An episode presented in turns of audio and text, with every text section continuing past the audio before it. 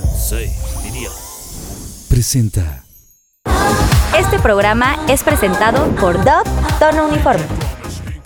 Hey, Pinky, Hola, Ken. ¿quieres salir a divertirte? Sí, vamos. Claro, paso por ti. Prepárate, nena. Yo soy Pinky Girl. Soy quien quiero ser. Fashionista, look de revista. Siempre Pinky, nunca Pinky. Si lo puedes ver, tú lo puedes ser. Protagonista,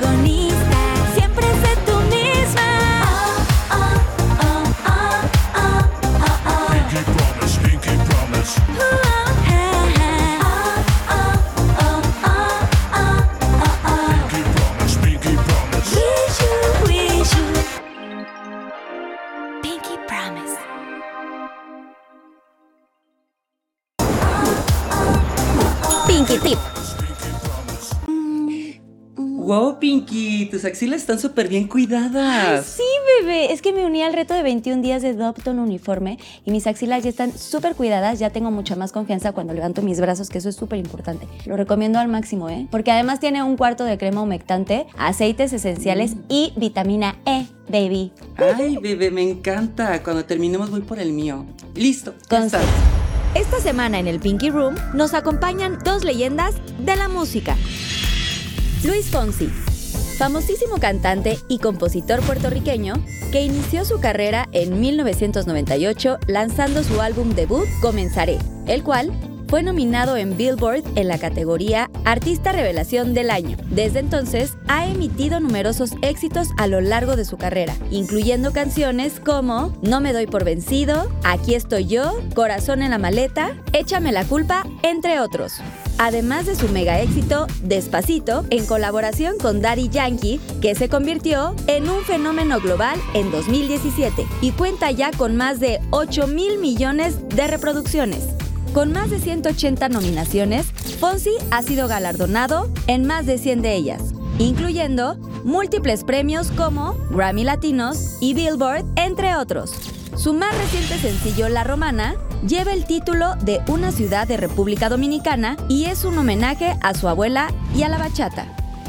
Jay de la Cueva, increíble músico-compositor mexicano que inició su carrera en 1987 en la banda Microchips.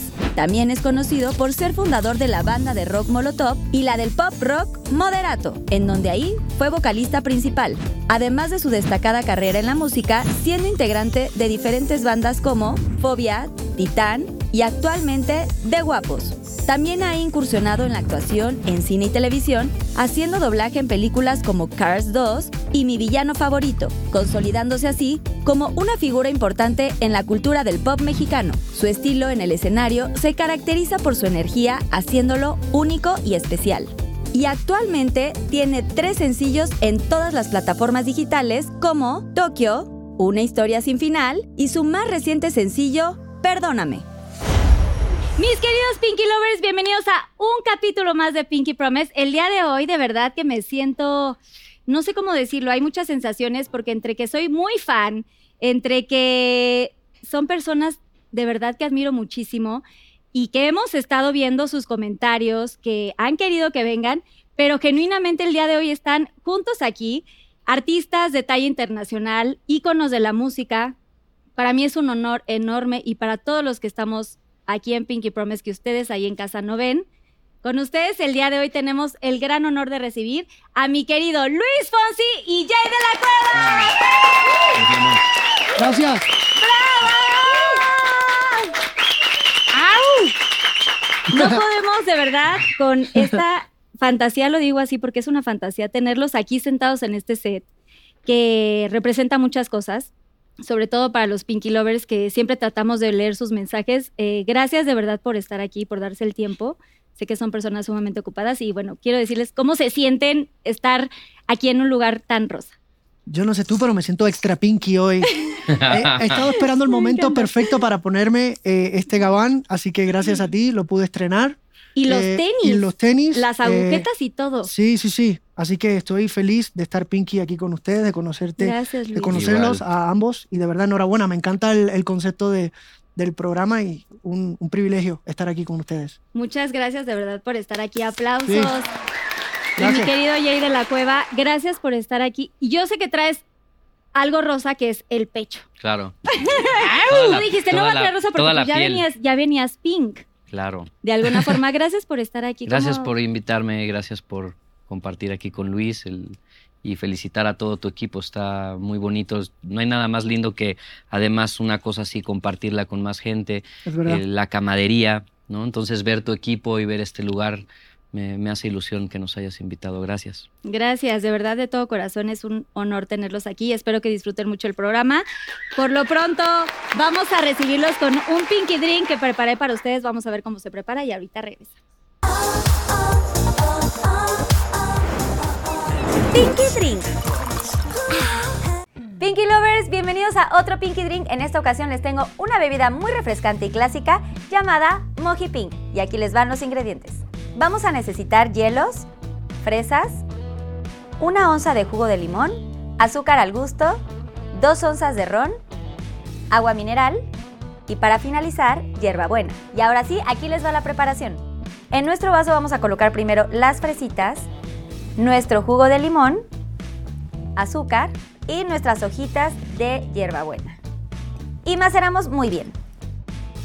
Después vamos a colocar nuestros hielos, nuestro ron y nuestra agua mineral. Y para finalizar, vamos a darle unas vueltecitas con nuestra bailarina. Y listo, aquí tenemos nuestro Moji Pink. Disfrútalo. Aquí está el Pinky Drink que preparé para ustedes. Espero que les guste. Susana Ayúdanos. Unicornia se las presento. Isli, Misli, Ah, que a ver si las podemos, lo Wishy, podemos wishy, volar. Wishy wishy para ti. Este, wichi. tiene un idioma unicorniano, a ver si la, si la pueden Yo lo entender hablo, yo, después. yo ¿Tú hablo. también, Sí, de sí, pronto? obvio. ¿Sí? Oye, Mira, pues es que... Tenemos, tenemos ahí un, código. Hay una conexión ahí. Porque hay que ver, quiero que hagan un zoom tantito porque Susana Unicornia sí viene el drink. con nuestro querido las quedó- plumas y todo increíble. De. Brian. O sea, te, que, Oye, que qué le halago. encanta. Es súper fan. Está increíble. Susana Unicornia es parte Wichi, de wichi. Pinky Promise y cualquier cosa que necesiten van a poder eh, pues estar eh, pidiéndole cosas. Si Gracias. quieren alguna necesidad o algo importante, ya les todos. pusieron Pues ahí sí, comida. wishy wishy. ¿Esto tiene alcohol o no? Salud. ¿Qué tiene- tiene-. Este, ¿Qué tiene, tiene? un piquetito, pero creo ¿Ah, sí? que... mm, Ojalá. mm, No, pero no tiene alcohol. No, el de Jay no tiene Yo alcohol. no, yo no bebo. el de ¿Tiene- Jay no alcohol? tiene alcohol. Pero Bueno, muy poquito. No pasa nada, a ver qué sucede. Bueno, salud y gracias por estar Perdón, aquí. salud, mi amor. Salud. No, Sí ya, ya, así muy de que. poquito. ¿A dónde me trajeron? No se, se me sientan- mi nombre. Mm. O sea, de plano no.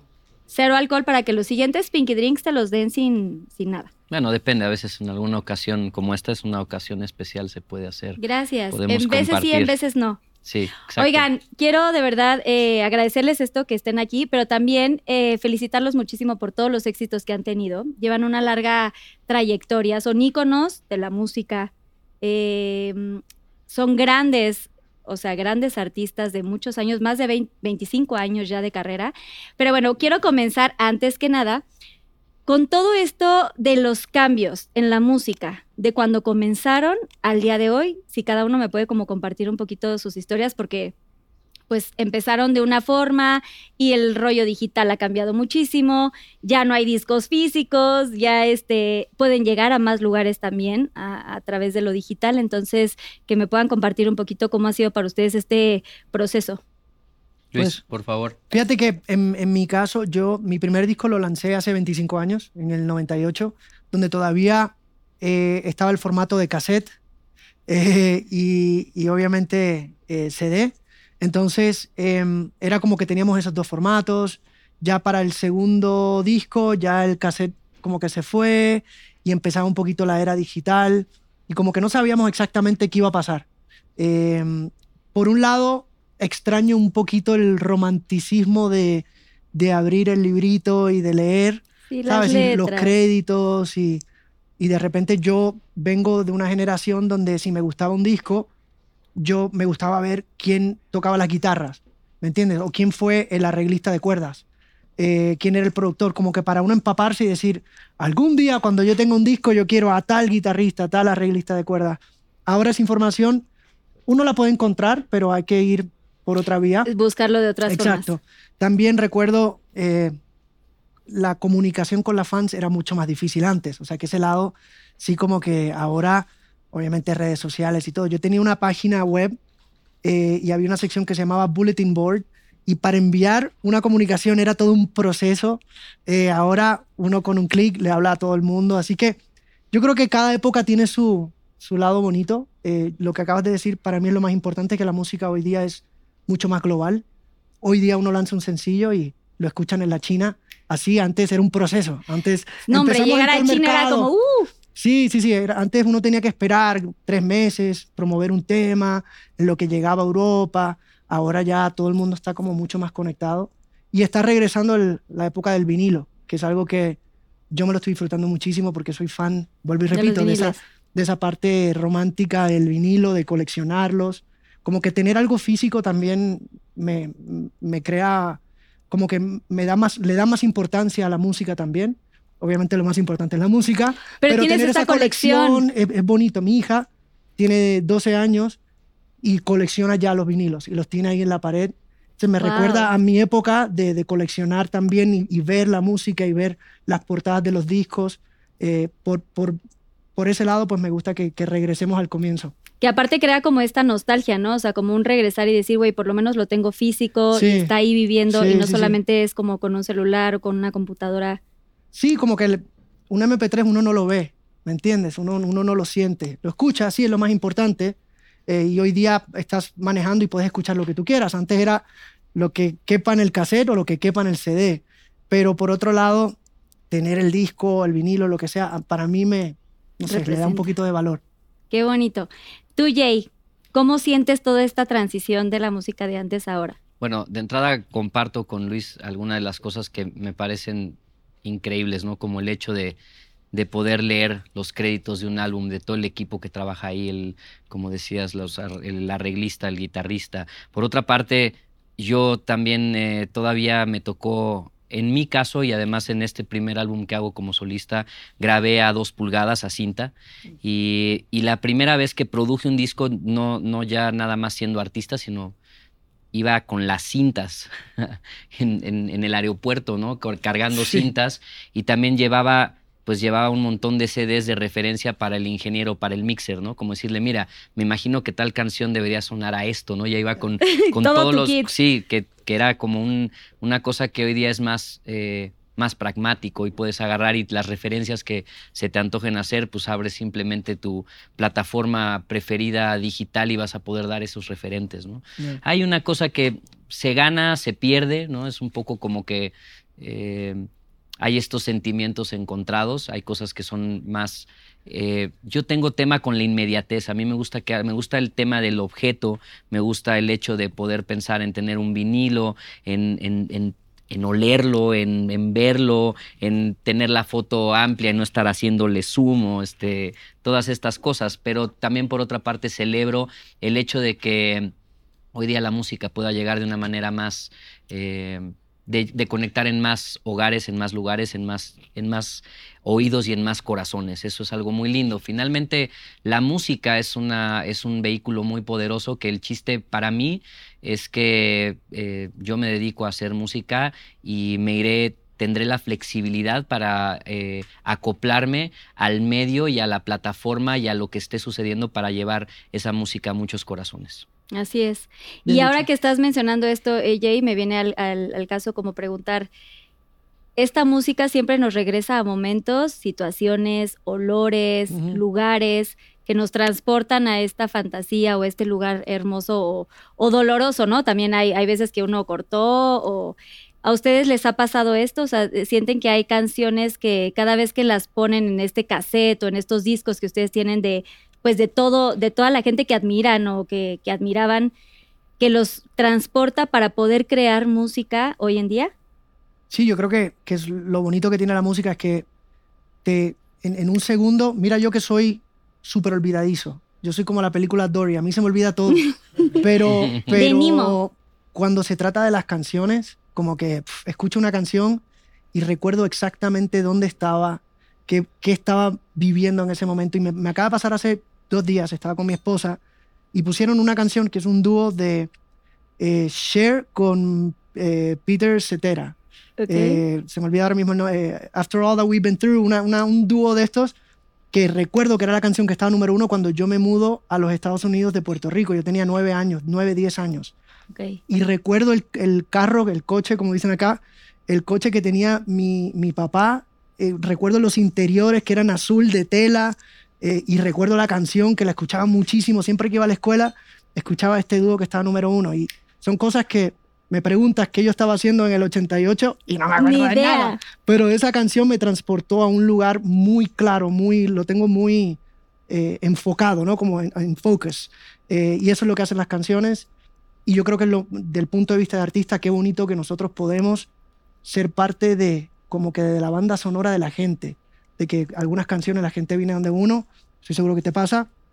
Oye, tal canción, yo conocí a mi novia con tal canción. Me le Eh, declaré. sí, exacto, mi boda, nos casamos con, con tal canción. Y uno, como que poder ser parte de esa historia de la gente, a mí me parece algo súper hermoso. Súper mágico. ¿A Sí. ti, Jay, tienes Es- alguna canción? Bueno, es muy lindo de, de entrada lo que dice Luis, el poder, eh, uno va, es como ir haciéndole el soundtrack a tu vida. Sí. Tu vida va pasando y la vas acompañando. A mí me pasa con muchas cosas, de generalmente con sensaciones de, o por ejemplo, para mí el, el olfato es uno de ellos.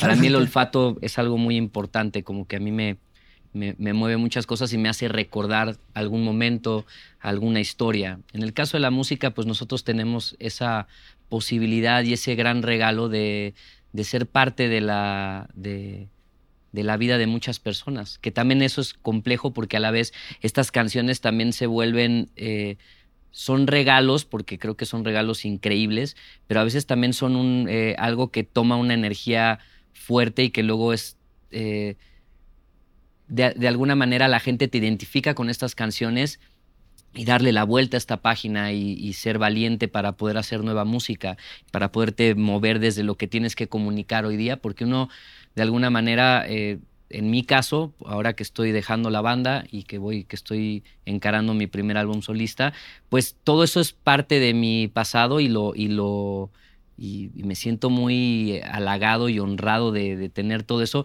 pero ya no me representa hoy como, como la persona y el artista que soy. Entonces, esto también pasa con la gente, finalmente a la gente, aunque ya no es esa gente, ya no es la misma esencia, o más bien es- ya no es la misma energía, es la, es la esencia la que queda ahí la nostalgia. La Entonces, alguien que de repente se casó con una canción tuya o se enamoró o que perdió a alguien muy eh, amado en ese momento y esa canción lo acompaña, se hace un vínculo muy fuerte que se quiere revisitar. Por, es la manera de volver a vivir ciertas cosas, ¿no? Sí. Y para uno como artista es difícil como soltar eso que es parte de tu pasado y en mi caso tener la, eh, la, la vista como a si vas a hacer eso, revisitarlo de una manera elegante, de una manera como honrarlo, pero sin que siga siendo, porque si no te puedes quedar toda tu vida con esa misma historia, Sí, claro. porque la gente va a querer que la cantes toda la vida.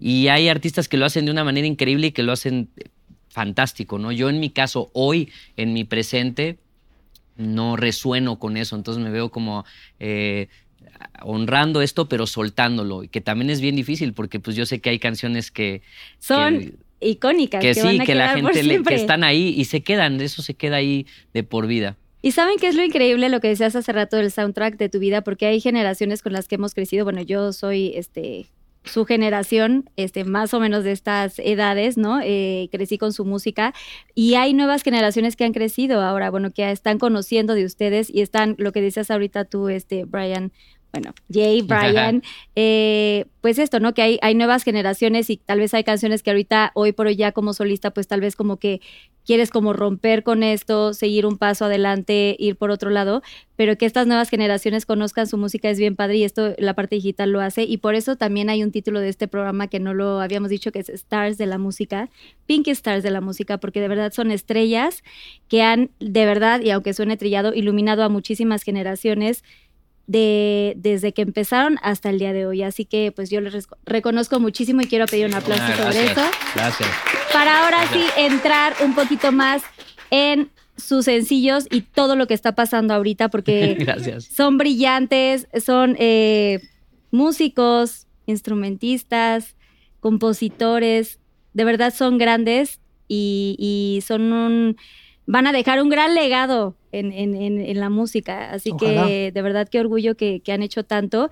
Ahora están estrenando, Jay, te, te- te estás estrenando ya como solista, que yo voy a decir una cosa y no me vayan a, a linchar, porque has estado en infinitas bandas que te conocemos de hace muchos años, pero siempre has sido un solista.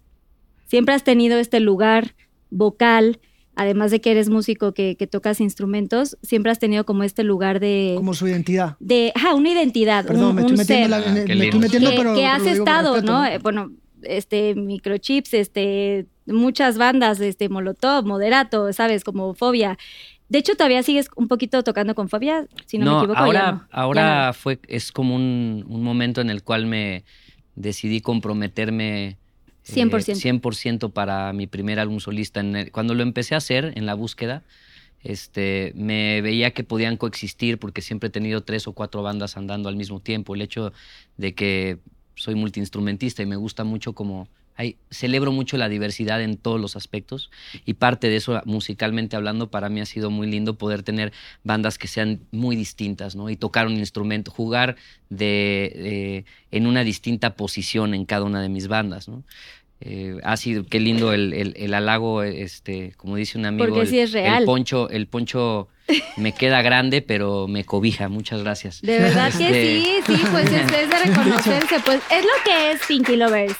Pero lo, interesante para mí ha sido que hoy eh, creo que parto desde un lugar que sea el experimento, porque obviamente da, da vértigo, da miedo. Digo, en el caso de, de Luis no, no hemos tenido mucho tiempo de compartir historias, pero obviamente con- con el respeto y la admiración que ha sido eh, el hecho de que yo lo veo él siempre como un solista, ¿no? Lo que tú decías es que de alguna manera yo, aunque he pertenecido a bandas como Molotov o Fobia o Moderato, Titán, eh, pues he tenido un, un- ha habido algo que me ha hecho conectar con, con las personas y que, que de alguna manera me, gusta, me gustaba desde hace mucho darme cuenta que no era eh, Jay el de el de fobia, ¿no? Sino era Jay de la cueva, ¿no? Y eso como que me daba un alivio, ¿no? Como que de repente decía, bueno, y, y tengo toda una historia, el hecho de que no hice un, un disco solista, desde la primera banda que estuve de niño, tuve un, un ofrecimiento de la compañía de discos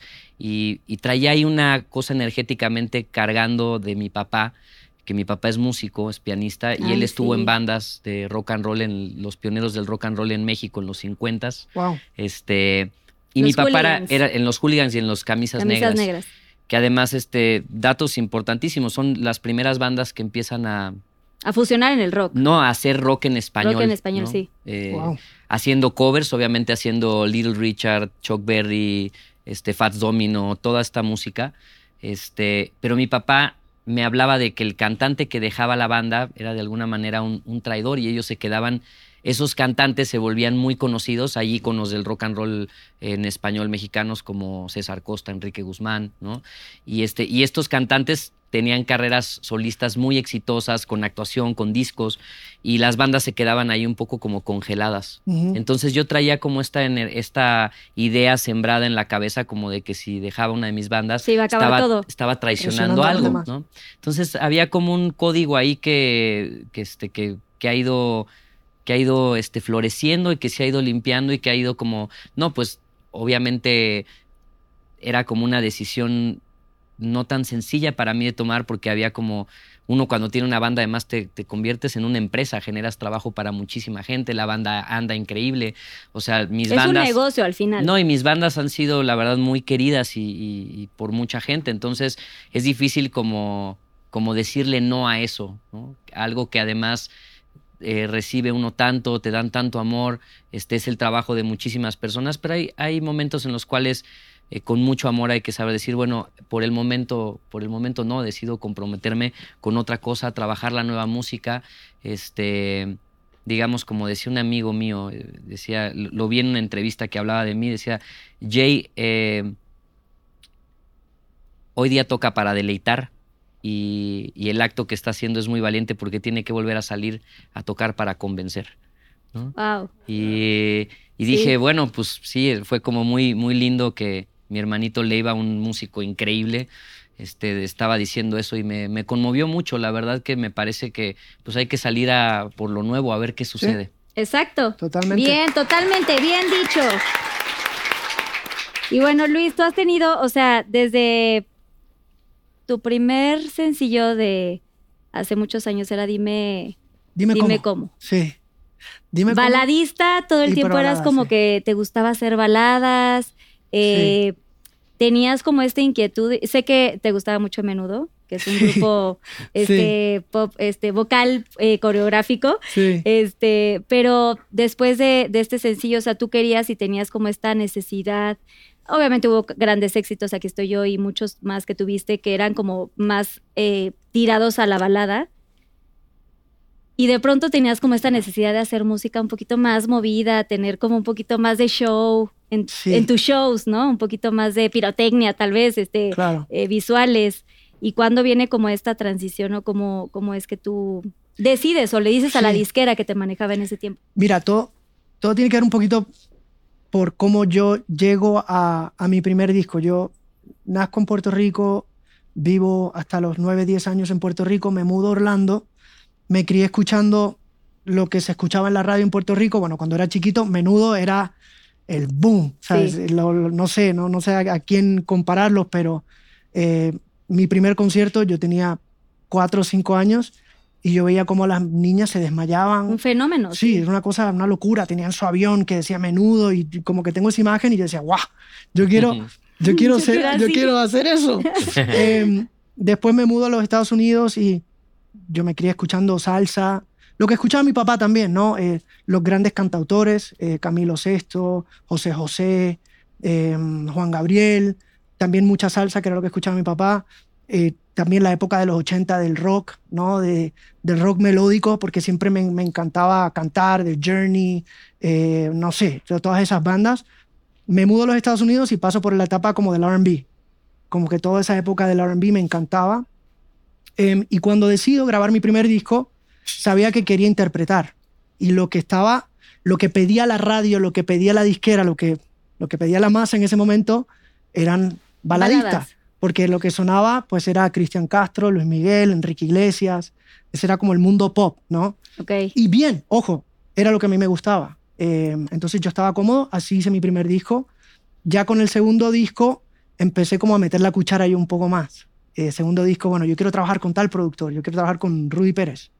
Quiero Rudy Pérez. hacer canciones un poquito más, que son un poquito más rock pop, que se sienta más la guitarra eh, de cuerdas de metal y no de nilón, ¿me entiendes? Que los arreglos de cuerdas sean un poquito más agresivos y no tan, tan perfecto Sweet, todo, ¿no? Quiero hacer temas rítmicos, porque para el show, ya cuando uno empieza a hacer conciertos, hacer siete baladas corridas, sí, es como claro, que... es como, ya quiero ¿sabes? aprender Pero la gente, quiero, quiero, brincar. quiero poner a la gente a bailar, quiero tener bailarines, para mí me encanta, me encanta y en aquel entonces aún más, bailar en los shows. Eh, pero claro, la, la radio no, no funcionaba ese formato, ¿sabes? Era como o tropical eh, O o, sea, balada, ¿sabes? Y en realidad en el 2000 era eso, era o salsa super tropical o balada o, balada. rock. Pero ese punto medio del pop así como un poco fusionado era difícil que entrara en un formato de radio. En aquel entonces eh, los programadores de radio eran los que decían sí o no. Y al final del camino estábamos, nuestra, nuestro futuro, nuestra carrera, estábamos ahí en, En manos del en radio. manos de la, de la radio. Entonces, nada, fuimos evolucionando, evolucionando. eh, y ahora es un poco al revés. Ahora lo que piden es todo movido, todo movido. Y Todo yo estoy meneo, luchando así como meneo. que quiero hacer una balada. ¿sabes? es lo opuesto. Ahora Ahora, al revés. ahora si no tiene un poquito de, de ritmo, sea latino, o sea el dembow o lo que sea, es muy hoy día es muy difícil pegar una balada. No es imposible, no, nada es imposible, pero yo estoy loco. o sea, he, he lanzado ya cuatro baladas, estoy así como que loco por pararme a cantar de verdad y que la gente haga así, "Ah", ¿sabes? Como que es, Claro. Mm. es complejo. Vuelvo y repito, nada es imposible, pero es bonito adaptarse. Eh, O sea, ir como al día de lo que está pasando en, en el mundo, Sí, digamos. mira, cuando yo hice un, cuando hice Despacito era la primera vez que me atreví a hacer cosas como, ur- como urbanas, ¿sabes? Para mí. Que despacito, espérenme tantito. O sea, 8 mil millones de reproducciones te estás pasando. O sea, wow, Pero- despacito. Pero claro, es una canción que es una fusión, porque sí tiene el ritmo reggaetón, sí lo hago con el rey del reggaetón, Daddy Daddy Yankee, sí. pero yo no soy reggaetonero. y mi, mi interpretación no cambia. ¿sabes? Yo estoy cantando como canto todos los días. La canción yo la, yo, la, yo la escribí con una guitarra acústica. Así fue que la escribí, así es que la canto. O sea, yo no estoy cambiando mi manera de interpretar. Claro, el ritmo y la fusión me llevó, gracias a eso, me, me abrió puertas Muy en, lugar- importante, en- sí. en lugares donde yo mi música nunca había eh, llegado. Fue un riesgo muy fuerte. O sea, en ese momento yo dije, uy, estoy entrando en un mundo que no es mío. Vamos a ver cómo, cómo me aceptan. Eh, por suerte funcionó. Pero yo creo que la vida se trata de eso, ¿no? De, de tomarse riesgos, de decir, bueno, ¿sabes qué? Se siente bien, me siento natural haciéndolo, vámonos. Y es lo hermoso de la música, que no hay reglas. Eh, aquí uno puede aventarse y de repente le funciona, de repente no. Como que es un volado de pronto, ¿no? O sea, por más que la, la industria esté diciendo cosas o por más que el- la radio esté pidiendo cosas, bueno, en su momento siento que era diferente. Creo que la época noventera era un poquito más castigada en ciertos géneros que se tocaban en ciertas estaciones de radio. Sí. Eh, y creo que ahorita ya cada uno como que puede sacar un poquito más de cosas, ¿no? Y yo creo que ahora la Diferentes. gente decide.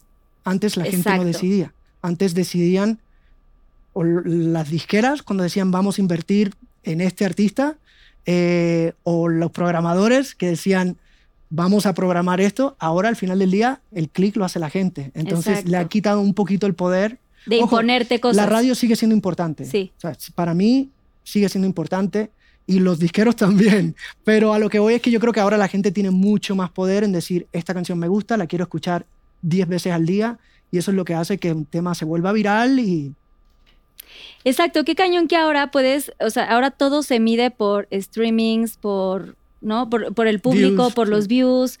O sea, ya no es las generaciones del disco, lo que estábamos hablando en un principio, como que realmente ustedes, por ejemplo, Jay, tienes una disquera que te acompaña, pero tú ya estás como en el mood de, de decir, ¿sabes qué? Voy por este camino, por ejemplo, Tokio, que es esta, esta nuevo sencillo que tienes ahorita, que es muy diferente a lo que venías haciendo con, con tus bandas, es ya realmente como ver a un Jay de la Cueva eh, diferente, con otro mood muy viajero, ¿no? Has viajado a muchos países, París y muchos lugares, y estas fusiones que, que trajiste para este sencillo, eh, tú, tú fuiste con las disqueras o con la disquera que estás y dijiste, ¿saben que este es, este es mi esencia, esto es lo que quiero hacer, esto es lo que quiero compartir?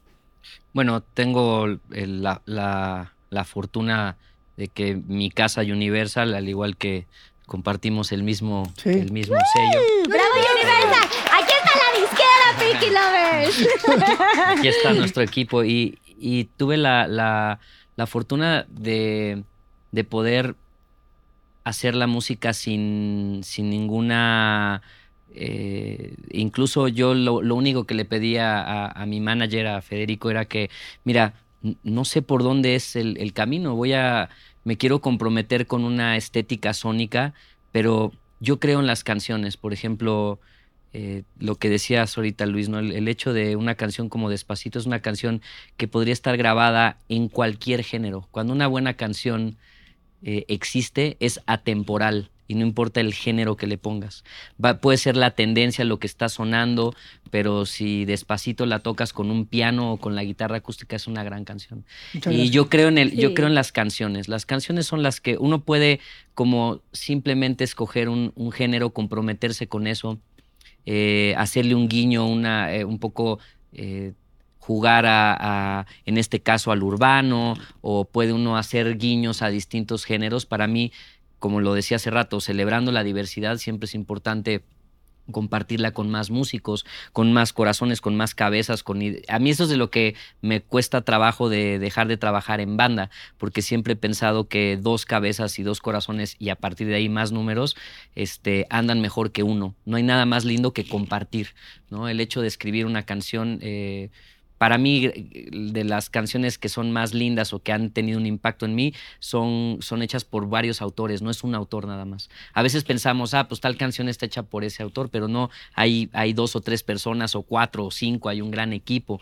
Este, y en mi caso, eh, Universal, yo lo que le pedía a mi manager era que yo no tuviera esta, eh, este ruido de, de saber que de que, se, que hubiera más gente opinando porque iba a ser confuso para mí en una búsqueda. Yo sigo pensando que hoy día me da tranquilidad partir desde la palabra experimento. Lo que yo estoy haciendo es un experimento. Le quita, eh, mucha expectativa para mí. Obviamente hay una expectativa, hay una expectativa de mi, de, de mi management, de la compañía de discos, eh, de mis fans. Pero, fans, pero, sí. pero relaja bastante como pensar, eh, a mí me da, me da miedo, la verdad, y cuando pude hacerle cambio a la palabra miedo, cambiarla por curiosidad. Para mí quiero moverme desde la curiosidad, no desde el miedo. Obviamente da vértigo sacar un nuevo álbum cuando además la música que hago no es la que está en tendencia, ¿no?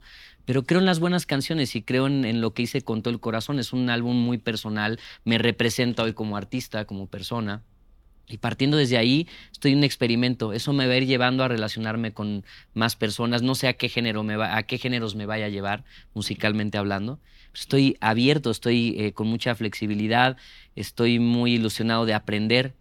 Vengo con esa, con esa energía, ¿no? Este, por más que lleve un tiempo en la música, eh, quiero hacer las cosas desde otro lugar, porque también cuando tomas este camino donde empiezas a tener cosas que te han funcionado, se empieza a repetir ciertas cosas y ahí es donde yo quise como patrón. hacerle un, un alto a eso y no repetir eso. Entonces el álbum lo grabé en, en- en París, me fui a un, un idioma que no es el mío, con músicos franceses, americanos también, pero una, eh, que, que la música fuera el, el lenguaje universal que no me limitara eh, encontrarme con músicos que incluso no pudieran hablar español o tal, que estar en una, te podría decir que la- el famoso cliché este de estar en, en cero en la zona de confort, estuve muy incómodo. Creo que la incomodidad es algo que, que a mí artísticamente me seduce. Te hace y, y eso es, en el, es en el lugar que me encuentro ahorita. Realmente arriesgar algo, algún Sí. producto que quieras hacer, alguna cosa que quieras manifestar ante la gente. Sí, para mí es importante eso, como que ahora eh, esta nueva, nueva etapa de, de solista es irlo, como te decía, descubriendo, estoy curioso, emocionado, me da vértigo. Me gusta, Este, me gusta, me gusta tu, tu canción, ¿eh? ya la hemos escuchado y así. Oigan, bueno, a ver, ahora quiero que me hablen, o sea, estás estrenando, ya sé que tienes eh, el nuevo disco, este, Luis, vas a empezar una gira, El disco sale a mediados de mayo. sí, El Viaje. Se llama El Viaje. Eh, ¿Por qué El Viaje? Es la primera vez que hago un disco. Este es mi disco número 12, creo. Me estoy poniendo viejo ya. Maravilla. Eh, es mi disco número 12. Eh, es la primera vez que hago un disco donde hay un concepto desde el día número uno. Normalmente, de la manera que yo había, excepto mi disco número uno cuando salía de la universidad y mi disquera me dijo, estas son las 10 canciones. y Las yo dije, así yo, lo que ustedes digan, y las grabé en un día, las 10 canciones. ¡Guau! En un solo día. Sí, fue muy, bueno, muy loco. ¿Cómo? Desde ese entonces, lo que hago es escribo. Es un proceso muy bonito de, de escribir, de hacer muchas coautorías. A mí me encantan las coautorías. Yo hago lo que se llaman camps, campamentos. Invito a, a compositores que respeto y empiezo a armar sesiones. Y es como mezclar in- eh, ingredientes a ver qué sale. Algunas veces sale algo muy mágico, otras veces no sale absolutamente nada y salimos todos borrachos de verdad. Como un gran Como que platillo, uno- ¿no? uno Así nunca sabe. Eh, pero, pero siempre es una experiencia bonita. Este disco, yo dije, quiero hacer un disco que se llame El Viaje, sin tener una sola canción. Ok. bien. Quiero hacer un disco que se llame El Viaje y quiero que cada canción sea el nombre de una ciudad. Porque estoy cumpliendo 25 años de carrera y para mí lo más que me voy a llevar al final del camino, sí, ojalá y no. Ay, no, madera, espérate, ojalá y ¿dónde- no, acá es pero- madera. Exacto. Ojalá y no, pero si mañana, si mañana se, se me acaba la carrera, No, ni Dios ojalá y no, yo creo que lo más que me llevo es el viaje, es las cosas que he conocido, que he aprendido, la gente, los países, la comida, los sabores, los olores, lo que estamos hablando un poquito. Yo todavía recuerdo mis primeras visitas a México, recuerdo cuando pisé España por primera vez, recuerdo cuando escuché mi primera canción por primera vez en la radio, como que son momentos, ese viaje lo tengo grabado y marcado en mí. Entonces dije, quiero hacer como un pequeño homenaje a, a ese viaje, nombrando cada canción con, con una ciudad. Y no es que la canción es un homenaje a la ciudad, ni tampoco significa que si, por ejemplo, hay una canción que se llama México, no significa que va a ser en mariachi. No, es que simplemente es una historia que pasó por México. Que para ti representa ese momento Exacto. en Por ejemplo, de hecho, hay una canción que se llama eh, Río, como eh, Río de Janeiro, y en realidad lo que está hablando es de un río. Eh, Es, es un poco abstracto, pero, pero fue una... hizo que el proceso de la composición sea mucho más, sea diferente, porque uno dice, bueno, estamos hablando de esta historia de amor, de desamor, canción rítmica, canción balada, y cómo incorporamos ahora una ciudad y se fue dando de una manera muy natural. Entonces fue, fue un reto, como, especialmente como compositor, y ahora me emociona mucho. Ya hemos lanzado Buenos Aires, que te invito a que veas el video porque estoy vestido completamente rosado. De rosa, wow, lo tengo que ver, eso sí no lo he visto. Cuando me dieron lo de Pinky, yo dije, ah, bueno, yo tengo, una, tengo una, un gabán eh, rosado. Eh, Eh, hicimos Panamá, Ah, que es pasar la página. Para pasar la Eh, página. Ahorita está la romana, Ahora está la romana, antes la romana. en República Dominicana, que es, Claro. una- es un lugar de República Dominicana. Claro, es, es un lugar en República Dominicana. Pero O sea, tiene que ver ahí tu canción, algo de la letra de que conoces a alguien, que le estás. Está, está. Sí, son historias de amor. Es pop, pero tiene como un tema de bacha- un poquito Es bachata. bachata, ¿no? No, sí, la bachata, es sí, full bachata, bachata. bachata 100%. llamé a, a- como estamos hablando ahí un poquito de la búsqueda, llamé a, a Janina Rosado. Janina Rosado es la productora y directora musical de Juan Luis Guerra. Entonces yo dije, Wow. si voy a hacer una bachata, la Qué vamos a hacer de verdad. Y yo, Janina, por favor, necesito tu ayuda, te voy a enviar esta canción. Nosotros grabamos en Los Ángeles con mis productores las bases, pero yo quiero que la percusión, que esa guitarra bachata sea genuina, o sea, que huela a, a República Dominicana, ¿me Sí. entiendes? Porque quiero, si voy a hacer algo que tiene una influencia tan real como la bachata, que no es mi género, quiero que sea lo más genuino posible. Entonces, esos son los detallitos que quizás la gente nunca se entere, pero uno al final del camino, que lo está, está plasmando su corazón en todo lo que uno hace, uno quiere que sea lo, lo mejor posible, ¿no? Entonces, La Romana es el single de ahora, por ahí faltan muchos más, viene uno, uno que se llama Roma, que es Ok. una colaboración con un artista italiano, no puedo decir quién, pero artista italiana, Ok. que todos ustedes conocen. Ya lo conocemos muy bien. Sí. Eh, ya, bueno, usen su ¿Cómo se imaginación. dice en inglés la- el, el apellido?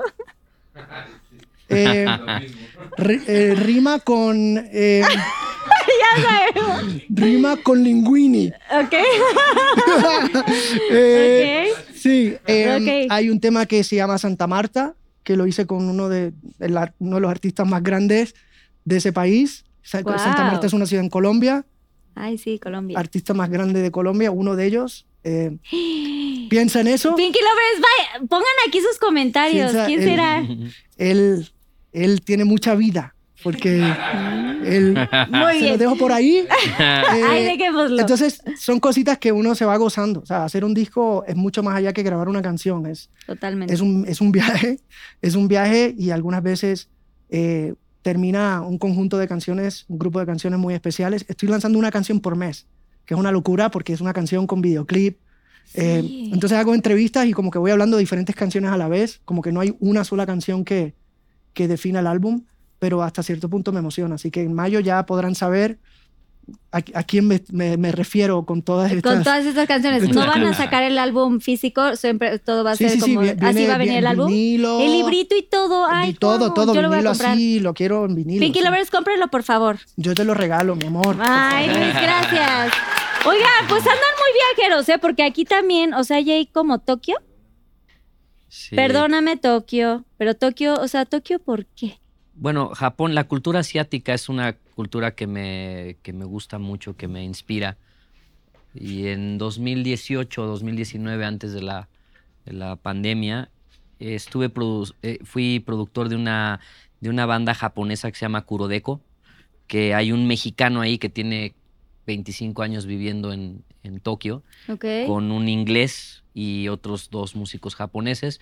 Y entonces, bueno, estando de tour con dos de las bandas, encontraba los momentos para poder ir a, a Tokio y, y- y es... Tokio ha sido un lugar que me ha inspirado mucho. Tuve oportunidad de ir por primera vez en el 2005, fue la primera vez que fui a Japón. Y para mí fue como lo más cercano a una experiencia de ir a la luna. Me sentía como en una, en, en una, viviendo una experiencia que además pensemos que no había dispositivos o que no tenías como esta referencia. O sea, hoy día puedes meterte a cualquier plataforma y ver un poco que alguien está ahí, medio lo vives por o sea, no había traductor. no, déjate tu traductor, o sea, había que hacer, usar un mapa, un mapa para poderte mover. Por eso, un ¿no? traductor para ver las calles y Este, estas cosas. Sí, el no, idioma. no, no, obviamente no había nada de esto y, y la experiencia fue muy linda para mí y, y se quedó como un sello en el alma. Tokio fue como un lugar que me hizo clic, entonces bueno, luego empecé como a escribir. Cuando empecé a, a en- estar en la búsqueda de las canciones, como que salió la idea de tener, justo con los músicos que produje, les dije, oigan, mándenme una idea, una base de algo. y mandaron la idea. ¿Y tú, what? Y yo dije que se llame Tokio, ¿no? Que la canción se llame Tokio. No les dije, a mi amigo nunca le dije hasta que la canción estaba, ya estaba grabándose. Mi, mi amigo tomó un vuelo de Tokio y me fue a visitar a, a Tornillo, Texas, a, a un estudio que hizo como 48 horas para llegar ahí, porque además su vuelo era a otro estado de Texas y de ahí se fue en camión. O sea, hizo una travesía para irme a ver tres días a- al Wow. estudio. Y le dije, mira, aquí está la canción y era Tokio, ¿no? una de las canciones que está en el álbum. Y, y Japón ha sido un lugar que ha sido muy inspirador para mí. Este álbum lo fui escribiendo así. Como decía Luis también, este, lo importante de hacer la música es la experiencia. Digo, yo tengo muchos amigos que tienen estudios en, su, en sus casas y hoy día hacer un disco requieres de, de- de pocas cosas en realidad. Este, pero para mí lo que importa de hacer un- eh, esto es el, el vínculo que formas con la gente que, que trabajaste, que te conociste o que, que conociste, que fuiste a un lugar a comer, que igual ese día tal vez pasaste una tarde en, un lugar que no era tu lugar y algo lindo sucede. Para mí eso es lo que, lo que vale de, hacer música. Muchas veces incluso por eso la, la gente se asusta porque dice, bueno, ¿y cómo vas a hacer un budget? ¿Vas a utilizar un presupuesto para hacer este álbum? Pues porque es para, de entrada, para poder este, siempre... eh, darle a la gente que se involucre que hay- exista como eh, cosas que sean abundantes y generosas, ¿no?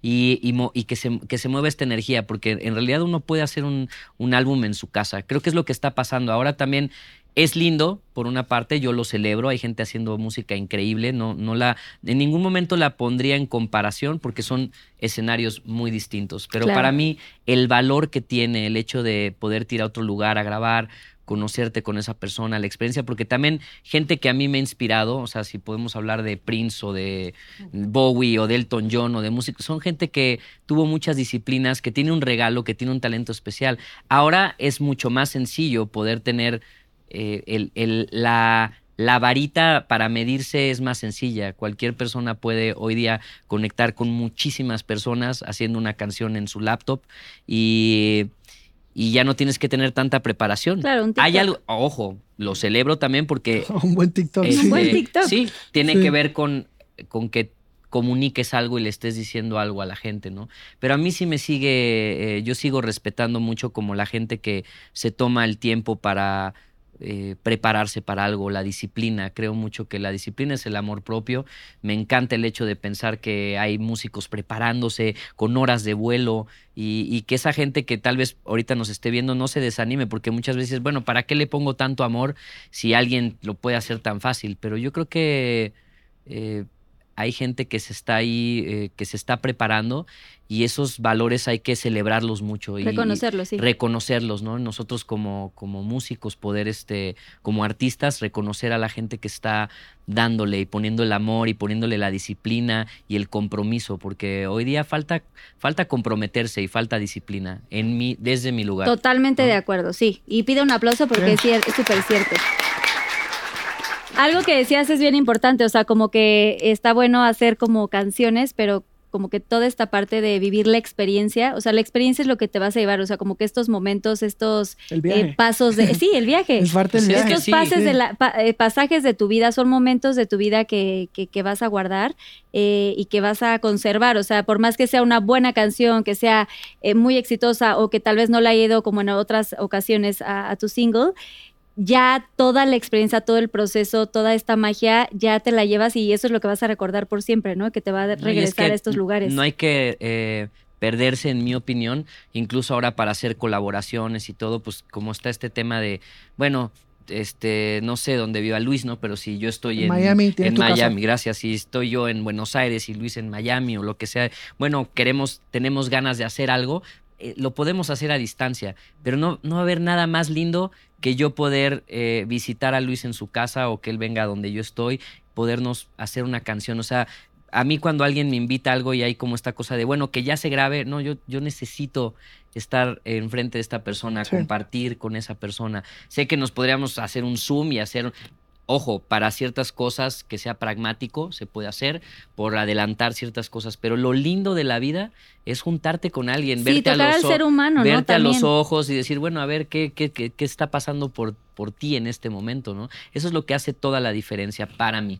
Que yo creo que la, la pandemia nos enseñó eso, que el Zoom nos salvó la vida en la pandemia, Sí. es la realidad. Pudimos por lo menos como que Comunicarnos. mantenernos eh, haciendo entrevistas, eh, comunicándonos con los fans, y ese- pero nos dimos cuenta lo importante que es poder mirarnos a los ojos, poder abrazarnos, poder compartir algo de comer, no sé, yo creo que le dio valor eh, e importancia a estos momentos y nosotros que, que- que hacemos canciones, que no sé cuántas canciones yo escribí por Zoom, las odio, ¿sabes? Como que no, no salió ni una buena, te lo juro, porque, no, porque me, me hizo falta, el, especialmente contacto. cuando uno está escribiendo una canción, el tarareo que uno escucha, y no, ¿qué tal si eh, eso eh, por separado no funciona?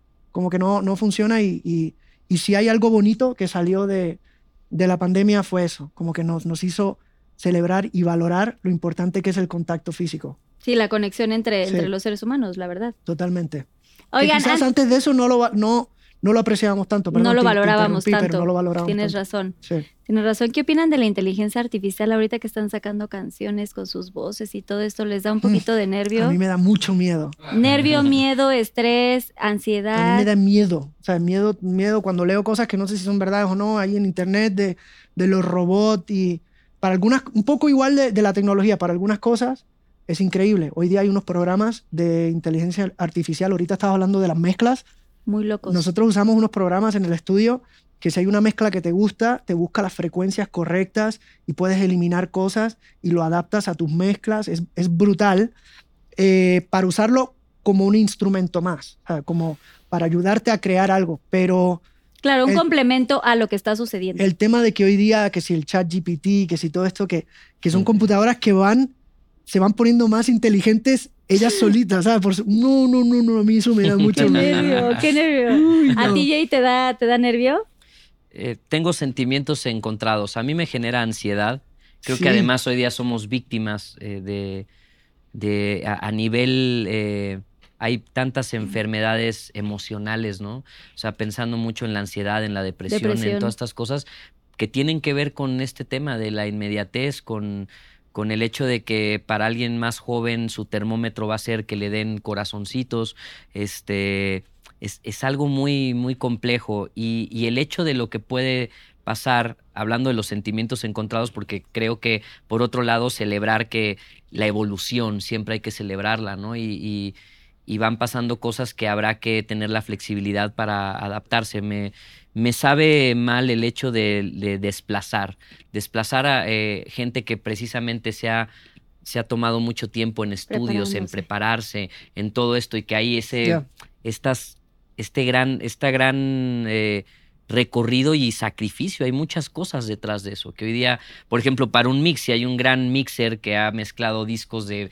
muchísimos artistas y hoy, hoy día con una con la inteligencia, inteligencia artificial puedas agarrar y decir cuáles son las frecuencias, qué, eh, qué micrófonos se utilizaron, qué preamps están ahí, ok, pues la mezcla ya está, estamos desplazando, se está desplazando a alguien que, que invirtió mucho, que hubo un gran sacrificio. Imagínate la historia, los papás sacrificando cosas para que esa persona pueda estudiar o que tal vez ni siquiera tuvo a los papás y se las ingenió para ver cómo lo hacía. No sé, nos va a tocar eh, ver cambios muy, muy radicales. Yo creo Muy que fuertes. muy fuertes. A mí me genera ansiedad. Yo trato de mantenerme al margen y saber lo necesario para no mandar a volar la cabeza a otros lugares porque se echa a andar y parte de las cosas que empiezan a generar eh, ansiedad o, o depresión o todo es, es, es esta cosa, ¿no? Entonces mantenerse sin blindarse y sin estar aislado es imposible hacer eso, pero sí creo que uno debe de haber un detox de, de un detox de, de la información que estamos recibiendo. Yo, yo tengo, yo, así como me gusta la comida y cuido mi comida, cuido mucho lo que me está llegando también, lo que quiero ver, lo que quiero escuchar. Hay que estar atentos a eso. Sí, saber qué cosas vas a digerir, qué cosas vas a aceptar, qué cosas vas a entenderlas, pero ponerlas a un lado y no dejar que te, que perder el rumbo, ¿no? Que, que no sea como que todo esta eh, cosa nueva que nos esté invadiendo y nos esté sacando de nuestro centro, digamos, o sea, de lo que conocemos, de lo que eso, la, la- todo el trabajo de tantas personas, toda la disciplina, todo el esfuerzo, hasta inclusive irse a otros países, ¿no? Para buscar suerte en algún lugar eh, profesionalmente, o sea, es, es, es importante decir que no es fácil y que venga como esta eh, nueva era donde tú le picas un botón y sucede algo, es como extraño. Finalmente no va a estar el, el- el- el factor humano, que por ejemplo yo creo mucho en la imperfección. Parte de lo que me gusta hoy de la música que hice es que es, es- tiene, Sí. tiene, o sea, Perfectamente imperfecta. hay corazón. Entonces, finalmente, aunque ahorita tomáramos y hiciéramos el experimento ahora mismo de una canción, pensando en, en que, bueno, junta a tal artista con tal artista y este, mi- o sea, y se logre algo, hay algo que no se siente. Y hay algo que el ser humano, y más hoy día, vamos a estar mucho más necesitados de tener esta calidez y esta cosa. Iremos viendo cómo se va acomodando. También en otras cosas será fantástico verlo y nos ayudará muchísimo. O sea, yo creo que es un equilibrio como en todo. Sí, Y es equilibrio. cíclico también. Yo pienso que, que ahora lo hablamos hace un rato de que estamos regresando al vinilo. O sea, en la música hoy día hay plugins que te hacen cualquier cosa. Hoy día cualquiera puede cantar. Y es la realidad. Eh, con un poquito de autotune, un poquito de Melodyne, yo puedo poner a cualquier persona a cantar. Pero todavía no han hecho un programa que le ponga sentimiento a una melodía. Todavía, Alma. alma, corazón. eh, todavía no hay un programa que te escriba una canción que te, haya, llo- que, que te haga llorar, de verdad, ¿me entiendes? Como que yo puedo ahora en ChatGPT decir, oye, dame una rima, eh, y sí, pero, pero sigue sonando digital, sigue sonando... Sí, cuadrada, al muy final- estructurada. Al final del camino, todo empieza con una gran canción, que es lo que estamos hablando, eh, con Un mucho gran sentimiento, intérprete. un gran intérprete con mucho sentimiento. Igual, cuando uno va a un concierto, lo que uno ve es real y eso no te lo puede quitar nadie. Y eso, eso es lo que como que todavía me da fe que hay que hacer, que hay que seguir buscando. Todo el mundo puede tener un estudio hoy día. Antes había que ser millonario. Yo me acuerdo, había que tener medio millón de dólares para tener la consola con todo el gear y los preamps y todo. Hoy día, con, un, con una laptop y dos cositas, ya uno puede grabar un disco. Pero la materia prima, que es la canción, que es el sentimiento, que es la garganta, que es el corazón, eso uno no lo puede comprar, eso uno lo tiene que estudiar y buscar. Entonces, por ese lado como que me da tranquilidad y hasta cierto punto me emociona más que hay que siempre buscar eh, cómo, cómo enganchar al público, cómo conectar, sabiendo que hoy día es mucho más fácil hacer opciones. cosas, hacer cosas. Entonces, pues, yo creo que, que eso me da fe y me da esperanza que no hay eh, inteligencia artificial que, que le gane al Que al le gane corazón. al sentimiento, al corazón. Sí, sí, sí. Bien dicho. Así es. Pinky Lovers, hay que seguir música. Y el alma y los conciertos y toda esta, esta cosa hermosa que, que los grandes artistas músicos de, de tantos años nos han regalado. Pero bueno, ya pregunté yo muchísimo. Vamos con sus preguntas, Pinky Lovers. Aquí vienen los Pinky Shots. Pinky Shot. Bueno, como les comentaba, son los Pinky Shots, que son preguntas de los Pinky Lovers. Aquí están sus preguntitas personalizadas. Les pido si me ayudan a cámara 3 leer la pregunta, decir el arroba del Pinky Lover y ustedes deciden si la quieren contestar o no. Si no la quieren contestar, hay que girar esta ruleta y Uy. aquí hay algunas sorpresas comestibles. Nada fuera de lo normal, pero sí hay como cosas un poquito asquerosas, la verdad. Y hay un salvador, ese está bueno. Siempre hay un salvador Dalí, y está buenísimo. Dalí. Ahí, ahí, si le sale. Si le ¿Quién va sale, hay un salvador bueno. ¿Quién va primero? Jay. Ahí agarren su preguntita, por favor, cualquiera. Bueno, Jay y Luis. creo que agarré dos. Pero- Ah, no, No, es una una. larga. Es una larga. Es una un muy larga. Testimonio ahí. Vamos a ver. Por favor, ¿quién quiere empezar? Este es su casa. Dale tú primero, brother. Si Sí. yo empecé a hablar ahorita. Ok. ¿Cuál es el precio más alto que has pagado por tu carrera? Arroba Liz Borjas. Ah. No creo que haya un precio. Creo que uno va con, con todo el cariño y el, el amor a hacer las cosas. O sea, no, no, no lo veo como un precio que hay que pagar. Muy bien. tenía Muy que bien. ver a la cámara. Aplauso, por favor. Muy bien, porque te viste más intelectual, así como al último la miradita. Gracias, Jay. Te toca, Luis. Me toca. Dice, ¿qué supone la gente de ti que no es verdad? Sincérate. Eh, de arroba Rebeca, Rebeca ¿John? Carlos. Hoy día con, con las redes sociales como que ya la gente sabe toda la verdad. Pero yo, yo quizás pensaría que la gente, quizás la gente piensa que soy como serio.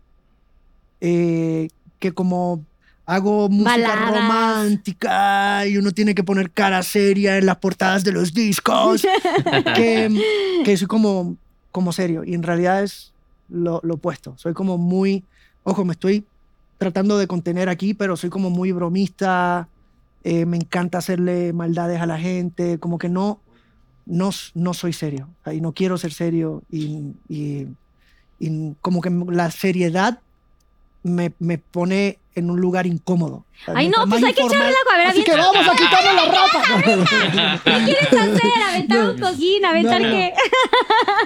Lo que quieras. Sí. Bueno, ya bien me, ya contestado. me pasa lo opuesto, ¿no? Como que eh, ya yo represento siempre como fiesta, como que la gente piensa que llego y traigo serpentinas, ¿no? Y, tro- y trompetas y, y alfombra para que sea la fiesta. Hay lugares siempre me, me dan alcohol, me dan eh, cualquier, he recibido drogas por todos lados y, y la verdad es que nunca he sido eh, fiestero, no, no bebo, soy muy tranquilo. A mí me pasa lo, Mira. lo opuesto. Pero Jay, también tienes un punto importante, pues es que ha, ha habido como este personaje también que, que, que lo hemos eh, visto en muchas ocasiones, que tú también, Brian Amadeus, que, que es como este Sí, alter ego que tienes, Sí, sí. que es importantísimo y que nos ha, ha sido entrañable. O sea, todo mundo amamos a Brian Amadeus y, y que te amamos, y, y te- pero también está padre ver esta otra, otra parte de ti, ¿no? Otra faceta.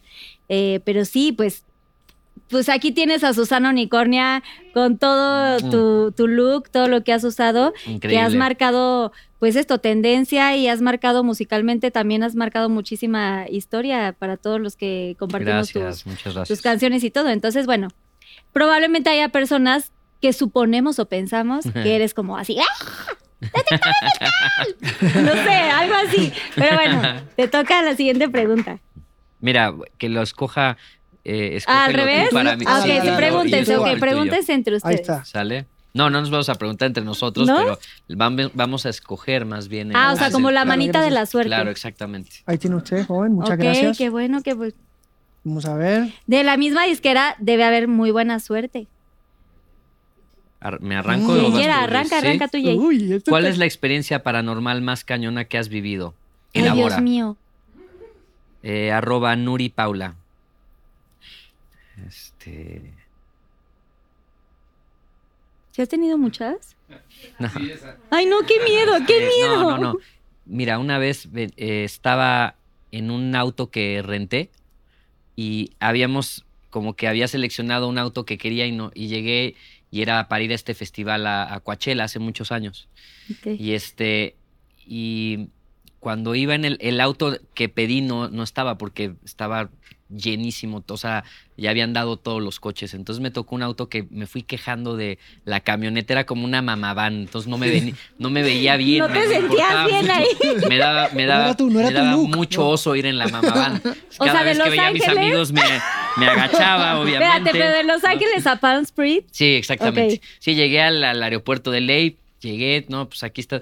No, pero ¿cómo si pedí tal coche? No, pues nada más queda Soccer mom, esta, mom. sí. Entonces dije, uff, pues bueno, ok, ni modo, ¿no? Entonces vine de alguna manera mugroseando la camioneta todo el viaje. Solo. No, venía con, venía con, con amigos y amigas y tal.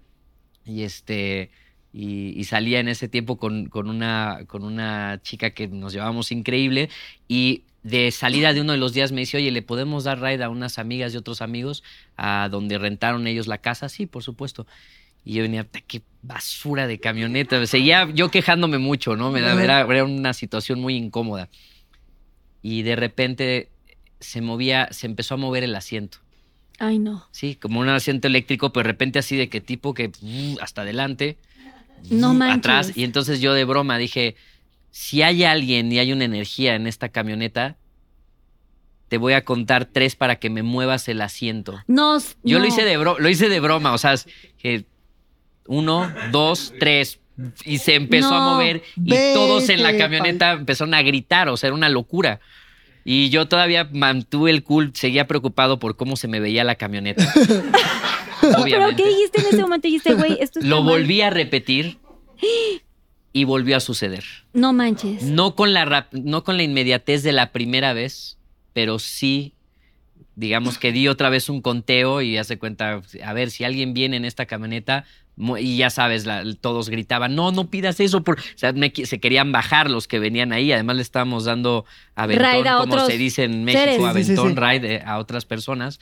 Y este, y bueno, esa es mi experiencia, una de las experiencias. No, pero espérate, ok, ya está la experiencia que está terri- terrible, o sea, me muero, pero ¿qué dijiste después que pasó esto? O sea, ya que vieron así de que se avanzaba y no sé qué, ¿qué Yo- dijiste? Yo siento que no funcionaba bien el. O sea, que les dijiste, el- cálmense, güey, no era- funciona bien. Era tan fea la camioneta que obviamente tampoco el asiento le funcionaba. Había un bien. cortocircuito en el asiento. No, pero a ver. ¿qué probabilidades hay de que tú digas, a ver, manifiéstate no sé qué y que se en No, ese y dos, te y dos veces, no tan rápido como la primera vez. La Pero fueron dos La respuestas. primera se movió así, o sea, uno, dos, tres, así, ya sabes. ¿Y no te, no te estabas Sí.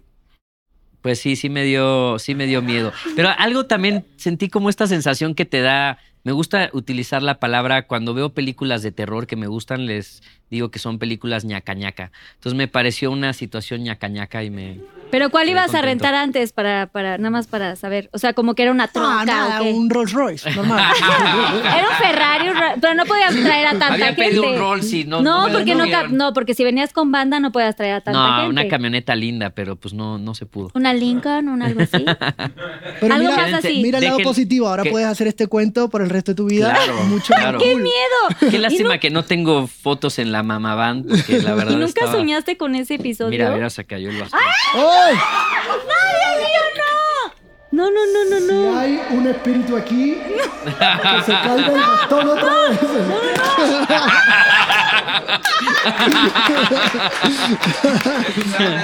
No, Dios mío, no. Ay, qué nervios, no. Bueno, pero sí crees en esas cosas, ¿sí creen?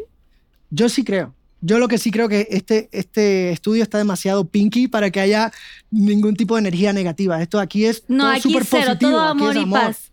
Mucho amor. Pero sí creo en, en que hay lugares que tienen energías Pero una señora que no diferentes. se ve ahorita me dijo algo en la entrada. ¿Sabes qué, se, ¿Sabes qué se han dicho? Que sí, en el piso, ¿cuál es el que dicen que asustan? Fuera de broma. En el 3. En el 3 sí asustan. ¿En serio? Sí, no, ya, ya. Bueno, ya no hay que hablar de eso. Bravo, Brian, bien contestado. a ti te da miedo. Yay, Brian. Este, gracias. Te toca a ti, Mm. Luis.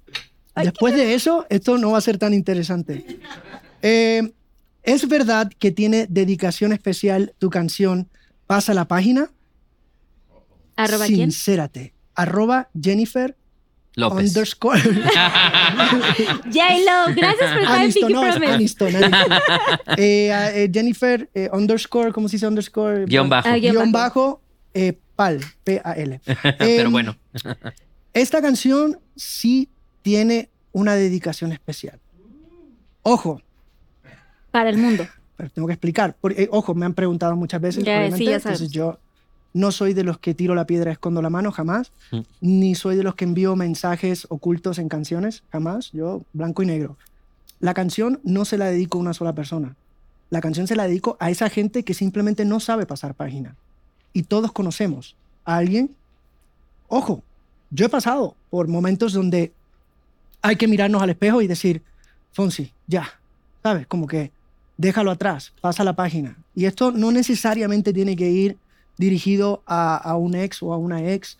Se puede aplicar para muchísimas cosas. Un trabajo, una relación familiar. Muchísimas cosas. Eh, entonces, sí se la dedico a esa gente, a esa gente que, que vive como estancado en un momento y, y no logran sobrepasar. Ejemplo, uno de mis mejores amigos vive estancado en la época de high school, eh, de la escuela superior. Y ya la escuela superior fue hace muchos años. Y cada vez que, que lo, que lo veo es como que regresa. ¿Te acuerdas cuando esto? Vamos, cantamos en un grupo a capela, vamos a cantar estas canciones que... Y es como que, Eric, brother, ya, ¿sabes? Ya somos grandes, ya no, no hay que... Como que fue una época... Suelta, suelta. Fue una época muy bonita, pero como que deja de hablar de, de tu novia en aquel entonces, deja de hablar que eras el- el- la estrella quarterback del equipo de fútbol, ya no puedes jugar fútbol, estás gordo, eh, este no, no, ¿sabes? No, no. ¿Entiendes lo que te digo? Como que, ok, eras guapo, tenías pelo en aquel entonces, ya no. Este, Ya no corres igual. Ojo, es mi mejor amigo, puedo hablar de él de esta manera Claro. porque lo hago de un lugar, de un lugar de amor, ¿sabes? Aunque no parezca. es un ejemplo tonto, pero un poco pasa la página, es, es eso. Inclusive, algunos medios de comunicación que cada vez que te entrevistan, siempre van por la, por la pregunta, es como que ya, oye, ya, pasa la página. Sí, Como, ¿cuántas veces más me vas a "Ya, preguntar esto, brother? Ha pasado mucho Ya. tiempo, ¿sabes? Como que Muy ya. bien. Entonces, Siempre hay que pasar la página. sí, es que no es saludable. En la vivir- vida, en general. Vivir ahí estancado en. Pinky en. Lovers, no se claven, pasen la página. Ese es el mensaje de hoy. Sí. Vive y Siguiente vivir. pregunta, Jay. Jay de la Cueva, Wow, está fuerte. Brian Amadeus. Wow. Eh, con la gran trayectoria y todos los éxitos que tienes, ¿no consideras injusto que no te hayan dado un Grammy? Sincérate. Mm, Está, está buena la pregunta. La No. verdad es que es algo que de alguna manera en, para cualquier persona siempre un reconocimiento es algo, es algo muy lindo. Y, pues sí, tengo bastante tiempo en la música y es algo que, que sería bonito, pero por el momento me quedo con el reconocimiento de, de la gente, el, el cariño y el amor. Y eso me. Ese, ese ha sido, sí, como consecuencia por factores de dónde estés colocado, qué cosas sucedan, hace que puedas tener este tipo de reconocimientos. Es lindo, pero eso no hace que. Eh, No le quita ningún. eh, digamos que. Una vez alguien me hizo una pregunta linda que era. ¿Harías lo mismo que has hecho durante toda tu vida con todo el amor que has hecho para la música si te dijera que no recibirías ningún reconocimiento o no tendría y lo haría de la misma manera, lo seguiría haciendo, porque es el, el espíritu de la música y, la sensación de, de tener algo que decir y quererlo compartir. Obviamente estos reconocimientos son lindos y de alguna manera es como tener una medallita, ¿no? Y, y bueno, seguimos obviamente siempre trabajando para, para poder tener como regalos de la vida. Ya vendrá el Grammy, ya vendrá el Grammy. Amén, amén, amén, amén, que así sea. Te lo mereces muchísimo. Jay. Gracias. De verdad, gracias. te lo digo con todo el corazón. Qué linda, como gracias. fan, como ahorita eh, eh, conductora, eh, como eh, dedicándome a la música, que he seguido tu música, de verdad, te reconozco y de verdad te mereces un Grammy ya. Ay, qué linda, muchas Así gracias. que- Bien dicho. Gracias. Qué Que lindas así palabras. sea, Pinky Lovers. Venga, Luis. Ok. ¿Aplicas el despacito en el Pinkylicious o yo no me doy por vencido? El amor.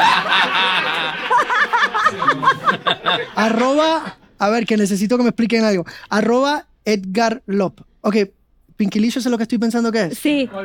Es lo del... Ah. Ay, ¿dónde quedó mi...? Ah, lo había aventado. despacito, el no me doy... Ah. Oigan, qué bien lo aplicaron ahí, ¿eh?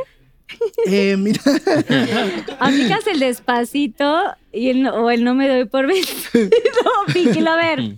Gracias, Eh, te amamos. no sé cómo contestar esta pregunta. Mira, em, yo, yo, yo- yo creo que mejor despacito que rapidito, ¿no? ¿Estamos claros? Sí. ¿No? Mejor.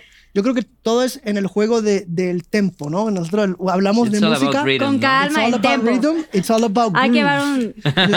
hay, hay un músico que en paz descanse En que, pants. que es un, un- un gran guitarrista que siempre decía it's all about the groove. Entonces, yo creo que eso se aplica para muchas cosas, especialmente para el Pinkylicious. Sí, como es que... como saber despacito. llevar el vaivén. Algunas veces uno tiene que meterle ritmo y otras veces uno tiene que, Cadencioso. que- sí, porque si te quedas en el mismo tempo todo el tiempo, es monótono, es, Cansado. por ejemplo, ¿no? o sea, y si te quedas muy despacito, un poco aburrido, aburrido. entonces hay que Te duermes.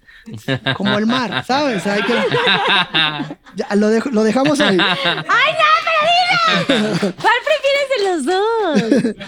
Ah, ¿que cuál prefiero? Entre, Bueno, sí, esa es una cosa personal. Despacito. Yo creo que despacito, sí. Es como más sexy la canción. No me doy por vencido, es como muy dramático. Y, ti- y no, pero- y tiene como unos así agudos muy Como que despacito ¿no? más. Ey. No, no. bueno, de eso se trata la canción. Muy bien. Sí, sí, sí. Siguiente pregunta, a ver, por favor, si le pasas a. Jay, gracias. Me gusta esta sección. Sí, está buenaza. Es que son preguntas de los Pinky Lovers que han pedido desde hace Gracias, mucho. Pinky Lovers. Gracias. Los Son mejores. fans de ustedes, de verdad, ¿eh? Fans de corazón. Llegaron un chorro de preguntas. No sé ni cuántas miles de preguntas llegaron. Cuéntanos la anécdota más loca con alguna fan. Elabora. Arroba Martín Sánchez. ¿Cómo no te tocó esa a ti? ¿Cuántas? Seguro ha habido miles. ¿Cómo crees? Ninguna, ¿no? Obvio no. A ver, Jay, tienes una banda importantísima que te sigue, rock, muy así. No, pero esto es, esto es este. Es muy, Más- comprome- más muy, comprome- tranquilo. muy comprometedor. ¿Será que- ese- Ay, ¿Será pero que alguna cosa sí, o sea, sí ha habido besos, sí. Bueno, en realidad, una, eh, una, una historia muy, muy este, loca es que cuando estaba en mi primer grupo de niño, estaba un día haciendo un, un- un programa de televisión en la Ciudad de México Ajá. y estaba tocando y de repente se perdió el control de que la gente se empezó a subir. O sea, se empezaron a subir. Entonces, además, cuando uno es niño es algo muy, eh, es muy invasivo y es muy complejo porque no, no mides mucho. Cuando eres un niño, Tocas el hecho de que te toquen y, y todo, pues es, es invasivo. Y a mí me tocó que se subieron y un chico me dio un beso en la boca. Y, y- y fue para mí como muy, este, pues me sacó de onda, obviamente, y además, imagínate la carrilla de los demás de mi grupo, de, o sea, obviamente, de, ah, a ti te dio el beso, ¿no? Es como que entre que todo eso me, me daba, este, el, el famoso bullying fue como, fue como bastante incómodo, y esa es una de las, de las muchas historias que hay detrás de anécdotas. Pero ya más adulto, algo más, un poquito más hard. Mm, Ay, seguro algo. Ay, muy pinky todo, contar. pero. Pero pues, o sea, puede ser, güey, me arrancó la camisa saliendo de un show. No ¿Te ni- brasieres, tangas o algo? Claro, sí. Pero eso es, pero eso es muy, este, muy Normal. Muy normal, sí, sí, sí. O sea, qué Lo menos demás no se mal. puede, O sea, se eso puede ya no lo-. Eso ya no es algo como más raro. No, no. Es el- son los gajes del oficio, obviamente. Ninguna chica se ha subido como de que abrazarte así, que burle la seguridad y que te abrace así, te tire al piso y así. ¡Ah! Pues no de Te tirarme al piso, pero sí, o- obviamente sí, sí. Sí, hay- uno tiene historias increíbles, sobre todo de mucha generosidad, de mucho amor. Generalmente. eh, Obvio siempre es con amor, pero es como con, o sea, eh, eh, eh, como se abrazada de una euforia importante porque son fans. A mí me gusta recibir siempre cariño con, obviamente, con, con los cuidados que tiene que haber eh, en- estando en un, respetando un escenario y tal. Yo siempre eh, le he dicho a la gente que, que trabaja conmigo de, de seguridad que si alguien eh, rompe esta regla de, de- de subirse, hay que tener cuidado porque obviamente puedes, se puede lastimar a alguien, ¿no? Lo- Los cuidados tienen que ser esos, ¿no? Y cuando ya se violó esta parte de subirse al escenario, si alguien llega, eh, generalmente si alguien, si sube una chica o sube un chico, en mi caso han subido los dos sexos, eh, es lindo, la energía cambia mucho cuando tú abrazas a esa persona. Automáticamente eso baja. Si, si tú no te dejas, si alguien jala a esta persona, hay mucho más riesgo de estar, de que esa persona pueda ser lastimada y que tú también seas Claro, lastimado. Entonces, lastimado. si alguien se sube al escenario, obviamente, digo, además si es un acto de algo de amor, pues mejor. ¿Cuántos La- el problema es que el problema es que alguien suba con, con otra intención, que ahí sí podría Claro. ser como eh, muy, complejo. triste, sí, sí. no.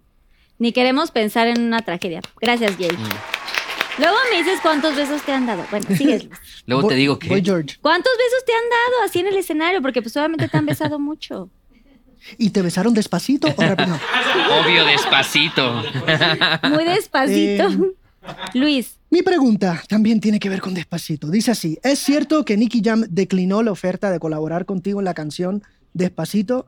¿Crees que esté arrepentido? Sincérate. Arroba cris.torre. Hola, Cris. Eh, sí y no.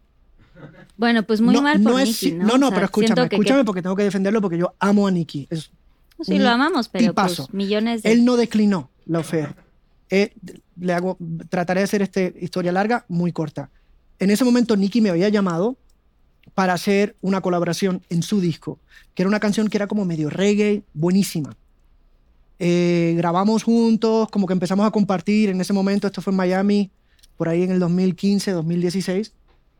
Entonces ya había como mucha confianza. De repente nace despacito, la escribo, la, la- la producimos y claramente, como hablamos hace un rato, tiene mucho DNA del género urbano. Yo no soy un artista urbano, quería poner, o sea, colaborar para que le dé un poquito de sentido a todo esto. Y la primera persona que se me ocurrió fue llamar a Nicky. Y yo le dije, Nicky, voy para tu casa, te quiero poner una canción a ver qué piensas. Vete para acá, Fonsi. Voy para su casa, le pongo la canción. Y él hace, wow, como decimos en Puerto Rico, eso es un palo.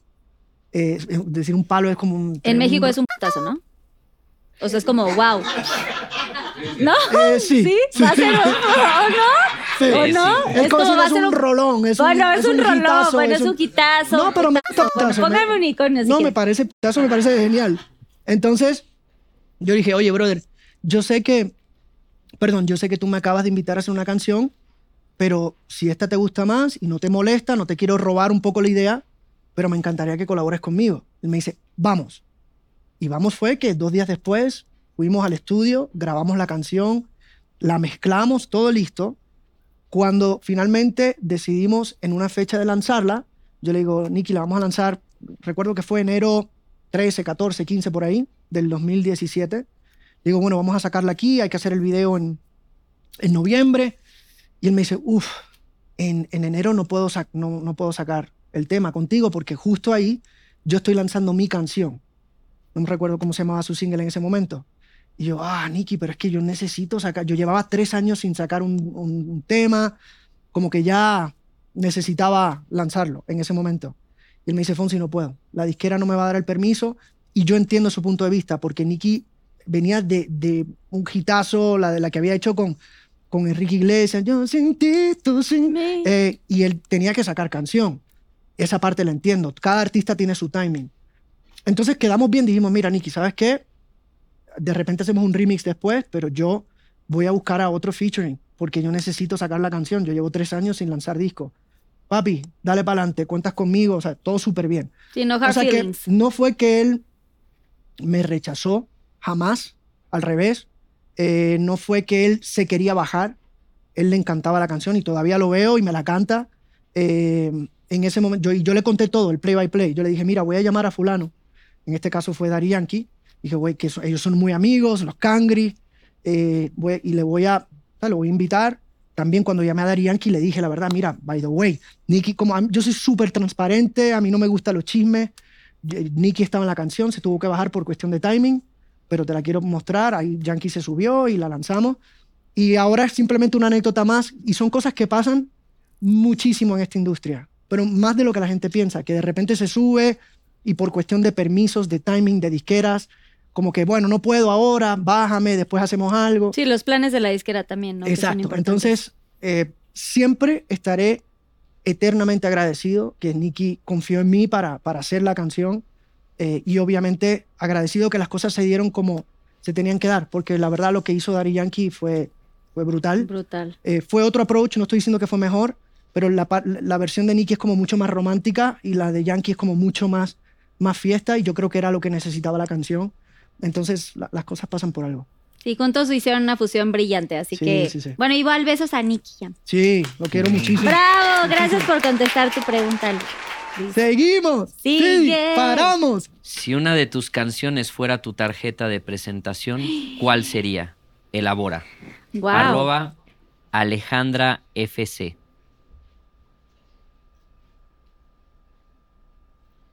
Yo creo que hoy me representaría una canción que aún no sale, que está en mi álbum, que se llama Más Adelante.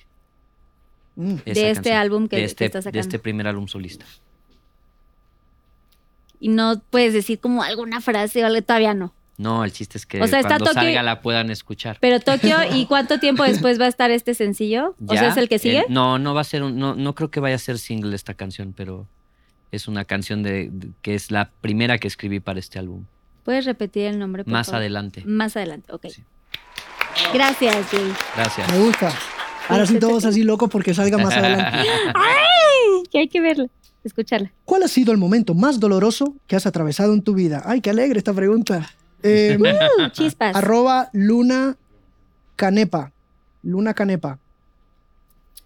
Ah, qué bonito es hablar de los momentos dolorosos. Mira, no, no voy a elaborar mucho, simplemente cuando uno a nivel personal atraviesa cosas, eh, fallece alguien, eh, una ruptura, eh, cuando el balance emocional no está ahí y uno como quiera tiene que salir a sonreír y a ser un caballero y a interpretar y bailar y actuar como si nada estuviese roto adentro de uno, eso es lo más, ese es el reto más grande.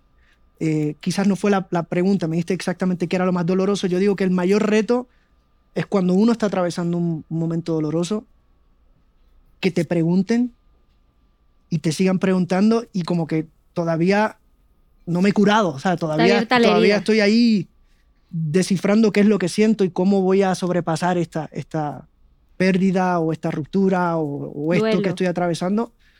Eh, y, es, y es algo que uno no puede culpar a la gente, porque la gente lo que quiere es saber y, y te quieren querer, ¿no? Lo- Yo creo que lo hacen de un punto de vista de amor. Pero creo que hay un proceso que, que algunas veces no, no, no, no nos damos el tiempo para curarnos y, y esto es como esto es como un tren que no para, ¿sabes? Y, y también es culpa mía porque yo soy workaholic, a mí me encanta, yo curo mis heridas con la música y necesito el escenario y, Pues es tu forma de y, es, y es la manera como de, de, de sobrepasar lo- los momentos difíciles, pero yo creo que es eso, es eso, son, no hay nada, no me ha pasado nada del otro mundo que no, no nos haya pasado a todos. Pero Lo difícil ahí. es tener que enfrentarlo como si no doliera, como Exacto. si nada, es, eso es lo, lo difícil. Lo duro. Sí. Gracias, Luis. Última pregunta para irnos al Pinky Challenge, por favor. Sabemos que son hombres Para muy irnos al. Pinky Licious. Al vámonos al Pinky Licious. Aquí vamos. De todas las bandas Yay. en las que has estado, ¿cuál es la que, me, la que más y menos te gusta? Queremos nombres. Elabora. Johnny Aguilar. Bueno, yo siempre he pensado que es, es interesante esto porque la gente se toma esa libertad, obviamente para la gente uno es parte en muchas ocasiones de la vida de estas personas y eres familiar para ellos. Entonces te ven en algún lugar y es- te- es- eres parte de su vida. Entonces llegan como si nos conociéramos de toda la vida. Y a mí me llama mucho la atención que se toman la libertad de decirme eh, qué banda les gusta más a ellos. ¿no? Exacto.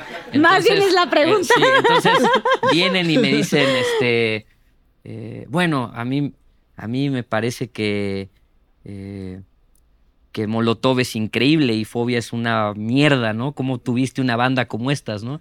Y yo lo que siempre he pensado es que es como si uno se tomara la libertad que tienes tres hijos o tienes dos hijos, una niña y un niño, y llegas y le dices, la niña está hermosa, el niño es horroroso. ¿no? Entonces, eh, lo- como que obviamente todas las bandas y todo lo que he hecho, a todo lo honro y me encanta.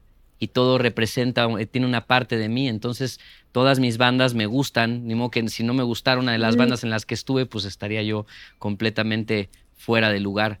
Todos los proyectos que he tenido, todas las bandas, he sido muy afortunado de compartir la música con, con esos músicos y, y todas tienen historias increíbles, historias también complejas. La complejidad que tiene una banda, trabajar en una banda es muy distinto a encarar la música solo. Sí. Son las personalidades de otras cuatro o cinco personas y es, es muy difícil tener eso y también es un acto de amor también, son cosas muy, muy lindas. Todas mis bandas las celebro y estoy agradecida, agradecida, eh, estoy agradecido con cada uno de los integrantes en las bandas que he tocado y les, y públicamente les doy las gracias. ¡Bravo!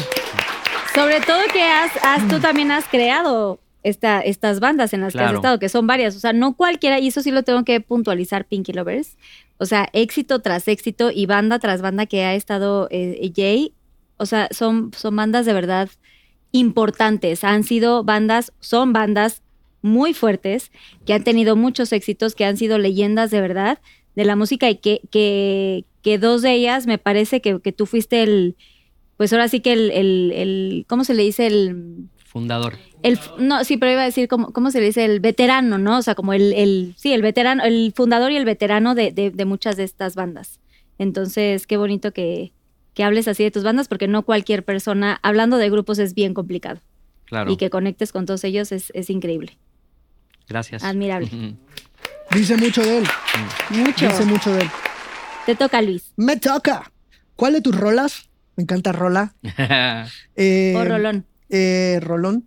Rol- ah, es un chiste que. Sí, Rolón. Sí, yo sé, yo también hago el Rolón. Eh, ¿Cuál de tus rolas no fue un éxito y te hubiera gustado que lo fuera? Sincérate, arroba Pepe Pepereza. Pepereza. Pepereza. Eh, ¿Cuál de mis rolas no fue un éxito? Hay una canción que se llama Se Supone, que es una canción que nunca fue un single, que la grabé en, creo que fue mi disco número 3, y la grabé como un bonus track, eh, con una guitarra. em, la grabé tipo minuto y medio, tiene un verso y un estribillo y ya. Eh, y es una historia verídica de mm, un amigo mío que se divorció eh, y, se, arrepintió.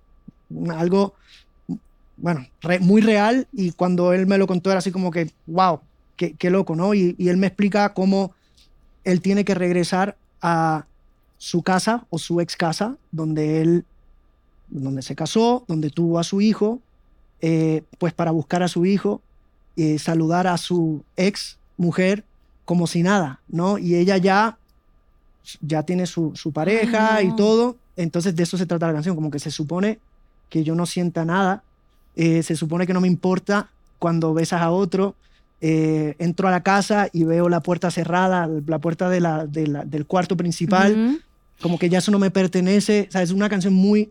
Como composición, fue uno de esos temas que cuando terminamos la escribí junto a Claudia Brandt, una de las compositoras Ah, más increíble. brutales que existen. ¿Cómo se llama la canción? Quiero apuntarla. Se supone, Se supone. Pinky Lovers, pongan atención. se supone, sí. Pero igual está eh, Es- en, en sí, sí, sí. digital, ¿no?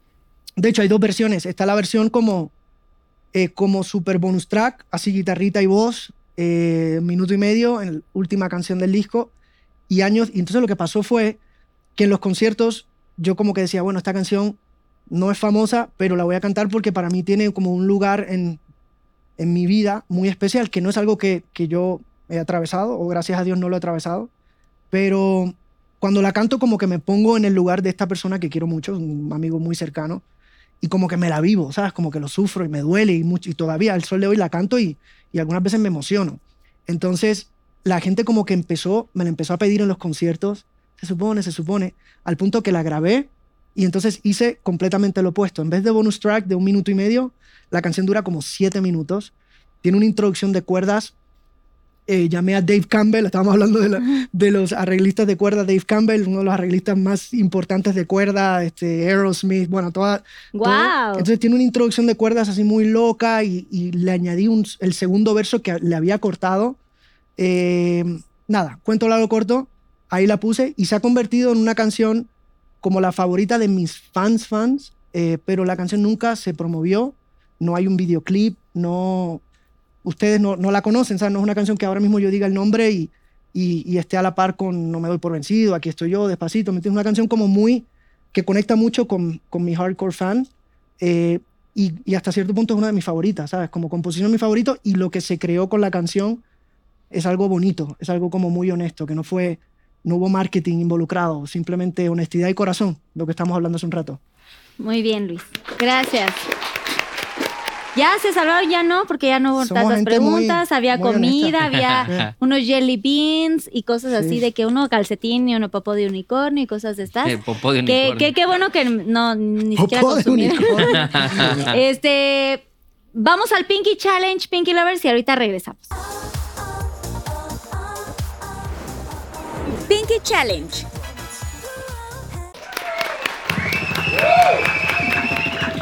Oigan, que haga saco tenerlos aquí y que sean parte de esta Pinky Sessions, Pinky Challenge, en donde hay una cajita de palabras eh, que representan Pinky Promise y sé que son grandes compositores, músicos y me gustaría ver si pueden hacer una canción con estas palabras que siento que pues no están regularmente en su vocabulario, pero que probablemente Cero presión. Sí. puedan Cero Oye, esto que es muy comprometedor esto. Sí, esto es ¿eh? horrible. Ajá. Este, les, les voy leyendo y se las, se las voy poniendo como aquí. Bueno, Pinky Promise, obviamente, por el programa. Eh, Entonces hay que hacer una canción con Pinky Promise. Si se puede, como hay algún pedacito, algo inventado. Pinkylicious. Uf, fácil, súper fácil. Pinky Promise, Pinkylicious. Tenemos Palomismo, que son las palomitas. Pa' lo mismo. Tenemos Trin. ¿Qué Trin ¿Qué es es, trin? como el trin, como magia, como trin. Ajá, exacto. es trin. Justo ese es el tono que yo uso. Trin. ¿Qué, t- qué tono es ese, Jay? Esto es un mi. ¿Es un mi? Ok. Trin. Sí. Ok, glitter. Glitter. Yo tengo... Glam. Mira. Glam. Y tenemos por aquí. Ok, Pinky Promise, Pinkylicious, para lo mismo. Trin, Glam. tenemos Unicornio, obviamente, por Susana Unicornio. Ya con esa, ya con esa. Lo bonito Pero es que son que- palabras muy fáciles. Ah, lo que quieran Pero inventar. lo que no entiendo es, o sea, de una palabra habría que hacer un desenlace de la, de la canción o... De, o- o- Con todas hagan como con- un- No, pero una es que no licuadora. tiene... Todo es como que un poco... Si no tiene sentido, obviamente, todo junto. O sea, para lo mismo, pues bueno, cuando estás en el Pinkylicious, te avientas un trino. No sé, estoy inventando. ¿Te avientas un qué? Un trino, no sé. Ah, yo, yo, fíjate lo que escuché, te avientas un trío. Que fue lo que yo oí eso. Bueno, si quieren también. Pinky Promise, Pinkylicious, Glitter, Trin, Unicornia. ¿Qué tono hacemos, Pa' lo Luis? ¿Qué, mismo. un, un- qué- qué quieres? ¿Un Eh, sol? yo creo que ¿Quieres- es- con sol nos vamos a la Cualquier segura, ¿no? cosa padrísima. No sé, que no sé qué estoy haciendo ahora mismo. Estoy tocando dos acordes.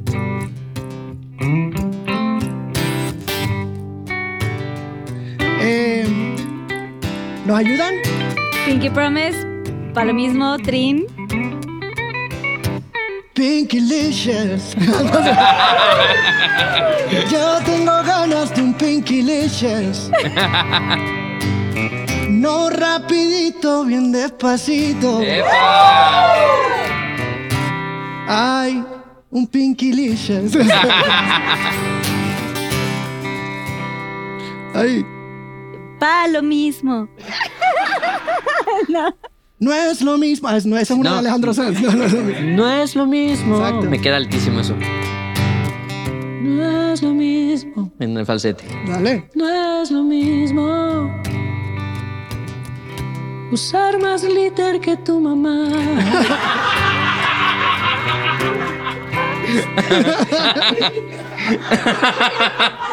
Fue lo primero que se me ocurrió. ¿no?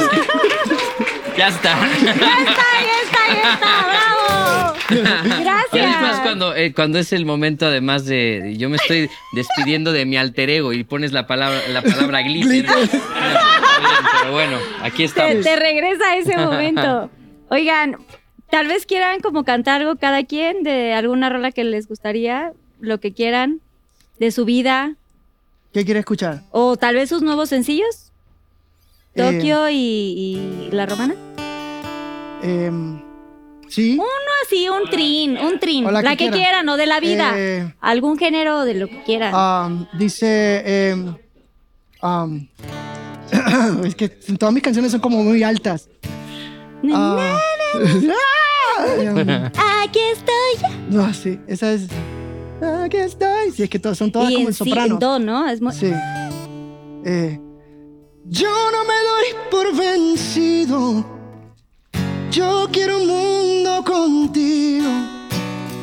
Juro que vale la pena esperar y esperar y esperar un suspiro. Una señal del Destino. no me caso, no me rindo, no me doy por vencido. Increíble, bravo. Ay, el cabina Vamos, está Alta. gozando también. Ah, mira, ¡Yay! Están todos felices, los tienes ahí. el Pinky Team, ¿cómo se llama el Pinky? El Pinky Team, el sí, Pinky el Team. Pinky Team. Yeah. Jay de la Cueva. ¿Cuál Mira, yo, todo lo que hice ahora de mi nuevo álbum no, no es tanto como para tocar este acústico. Entonces, tal vez voy a tocar. Tengo una nueva banda. Parte de las ¿Otra nuevas más? cosas. Sí, se llama De Guapos. Tengo una banda de rock and roll de los 60 ¡Guau! o sea, una Me con este con, Es el rey de las bandas también. con Adán Jodorowsky, mi hermanito, con Leiva y con el David Aguilar, tremendos eh, músicos y compositores y mis hermanitos con los que me junto a hacer la, el asado en casa. Muy bien. Qué rico. Y bueno, voy a tocar un cachito de una canción que se llama Nunca te quise. Ok. No sé qué hacer para que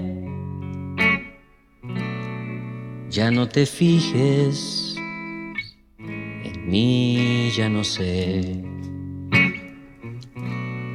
cómo alejarte de mí por más que tengo en la ropa labial.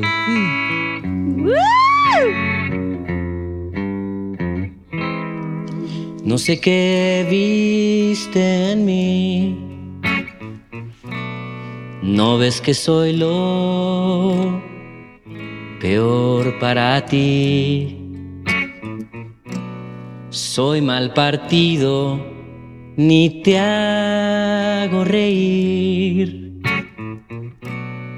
Deja este barco zarpar.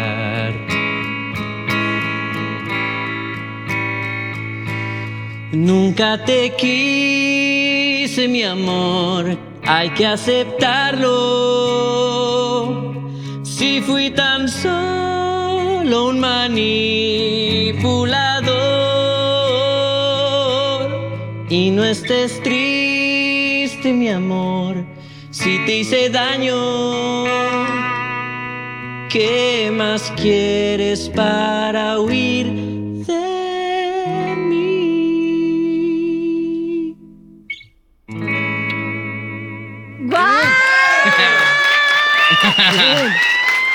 ¡Enorme! ¡Guau! ¡Guau! Los guapos, ¡Felicidades! de Qué guapos. Los guapos, ¿los podemos seguir en redes sociales o así? ¿O Sí, cómo obvio. está? De guapos, como de guapos. guapos y T- tienen shows. THE. Da- bueno, ese es nuestro. da guapos, o sea, THE, este unicornio guapos. gracias. Y bueno, ahora como que un poco es nuestra banda eh, en la cual es como tener un campamento y una banda de verano. Entonces hay que encontrar el, el tiempo para que los cuatro nos permita la agenda reunirnos. Pero es un, un proyecto muy lindo. Sentimos que eh, uno se profesionaliza mucho durante el recorrido de la, de la música y vas, vas perdiendo mucho. Entonces como que fue hacernos un disco en un estudio en, en- en- en la ciudad de Chicago, así con a, a cinta, iba a ser mono el disco, Mm. no queríamos ni que fuera estéreo, todos tocando al mismo tiempo, cantando y con pues con esa eh, nosotros en el ADN crecimos escuchando rock and roll, entonces hay un poco como si los Panchos conocieran a Little Richard, podría ser como los Little Panchos, ¿no? Algo- hay como sí. una cosa, una fusión Una linda de música con la que crecimos y decidimos hacer una banda y pasarla bien y cuando nos permite el calendario hacerlo es como un- unas vacaciones de, de la música haciendo música. Muy bien. Muy bien. Gracias. De guapo. De Me el síganos también. Sí. Encanta el nombre. Muchas gracias de verdad por estar en Pinky Promise. Sabemos que tienen una agenda súper apretada. Eh, obviamente síganos en sus redes sociales, sigan todas estas giras. Empiezas tú ahora, ¿no, Luis? Eh, Sí. Ya ¿cuándo comencé, ya, arranca? ya hice algunos shows, empezamos en Madrid. eh, la gira es el tour de los 25 años, entonces es como un recorrido desde canciones como Imagíname sin ti eh, hasta lo que estamos haciendo ahora con el nuevo disco, el viaje. Eh, ahora vamos a pasar por dos meses en lo que sale el disco y retomo otra vez la gira en junio, así que súper emocionado. Esperamos estar aquí en México por ahí a finales de año, en ¡Ay, noviembre, sí! si, Dios, si Dios quiere. Así que estoy súper emocionado con todo lo que está pasando. También viene una película, mi primera película. ¡Wow! ¿Y Sí, cómo se sí, llama? ¿Cuándo? ¿Cómo? Eh, están trabajando todavía en el nombre, pero creo que se llama Love Prayers en inglés, una película que hicimos en, en Hollywood. Es una comedia romántica eh, que tiene que ver mucho con, eh, con, mi generación y, esa búsqueda de amor y esos métodos tradicionales de, rezar para que llegue nuestro amor y es, habla de la amistad, de la lealtad y, del amor. Entonces fue un, un reto porque es un papel principal y me lo gocé muchísimo. Eh, y nada, un libro de niños también que escribí, que sale ya en dos semanas, así que muchos nuevos retos. A mí me encanta que, que me reten, que me saquen de mi, de mi zona de confort. Creo que uno crece muchísimo. Eh, y si Dios permite, el 2024 será un, un gran año. Así será, amén. Felicidades. Felicidades, Luis Fonsi. Gracias, gracias. Jay, ¿tú qué planes ahorita con Tokio y todo este disco ya como solista es una nueva faceta para ti? Increíble Sí. que estás haciendo todo lo que has querido siempre, pero simplemente estabas de pronto en otro personaje, como tú lo has llamado en muchas entrevistas, ¿no? Como este alter ego, pero, pero que ahora ya estás realmente siendo tú. ¿Qué viene para Jay ahora? No, bueno, siempre he sido yo. Eh, yo creo que uno tiene muchos yos y, vas encontrando la, la manera de, que vaya, eh, que resuenen o que brillen, ¿no? Estos yos y estas personalidades que tenemos. Este, ahora como en mi primera, en mi primera aparición como solista, tengo un álbum que publicar, eh, va a estar muy pronto ahí, es un álbum con ocho con 11 canciones. Y, y bueno, tengo ahí, se está trabajando, hay un, hay un director que también este, está haciendo un documental acerca de lo que yo he transitado en la música, contado desde su perspectiva, desde su lugar, que también creo que eso es bonito cuando alguien cuenta una historia y uno no está muy involucrado porque pues te vas a ver un poco incómodo ante esta situación. Se está haciendo este, es un director... eh, Andrés Caballero que está en Argentina y, él pues, se prendió para hacer un, documental acerca de algunas cosas en mi trayectoria en la música. Entonces está por publicarse el, primer álbum solista y tengo esta nueva banda que se llama De Guapos. Entonces pues todo lo nuevo que estoy haciendo, digamos que no estoy haciendo nada del pasado, ahora estoy comprometido con la nueva música. Eh, aprendiendo con muchas ganas de, de- de experimentar esto. Mi primera presentación es en Pal Norte, el festival, el 31 de marzo debuto como solista. Esa es la primera vez que voy a tocar. ¡Verlo! Pinky Lovers, compren boletos para ir.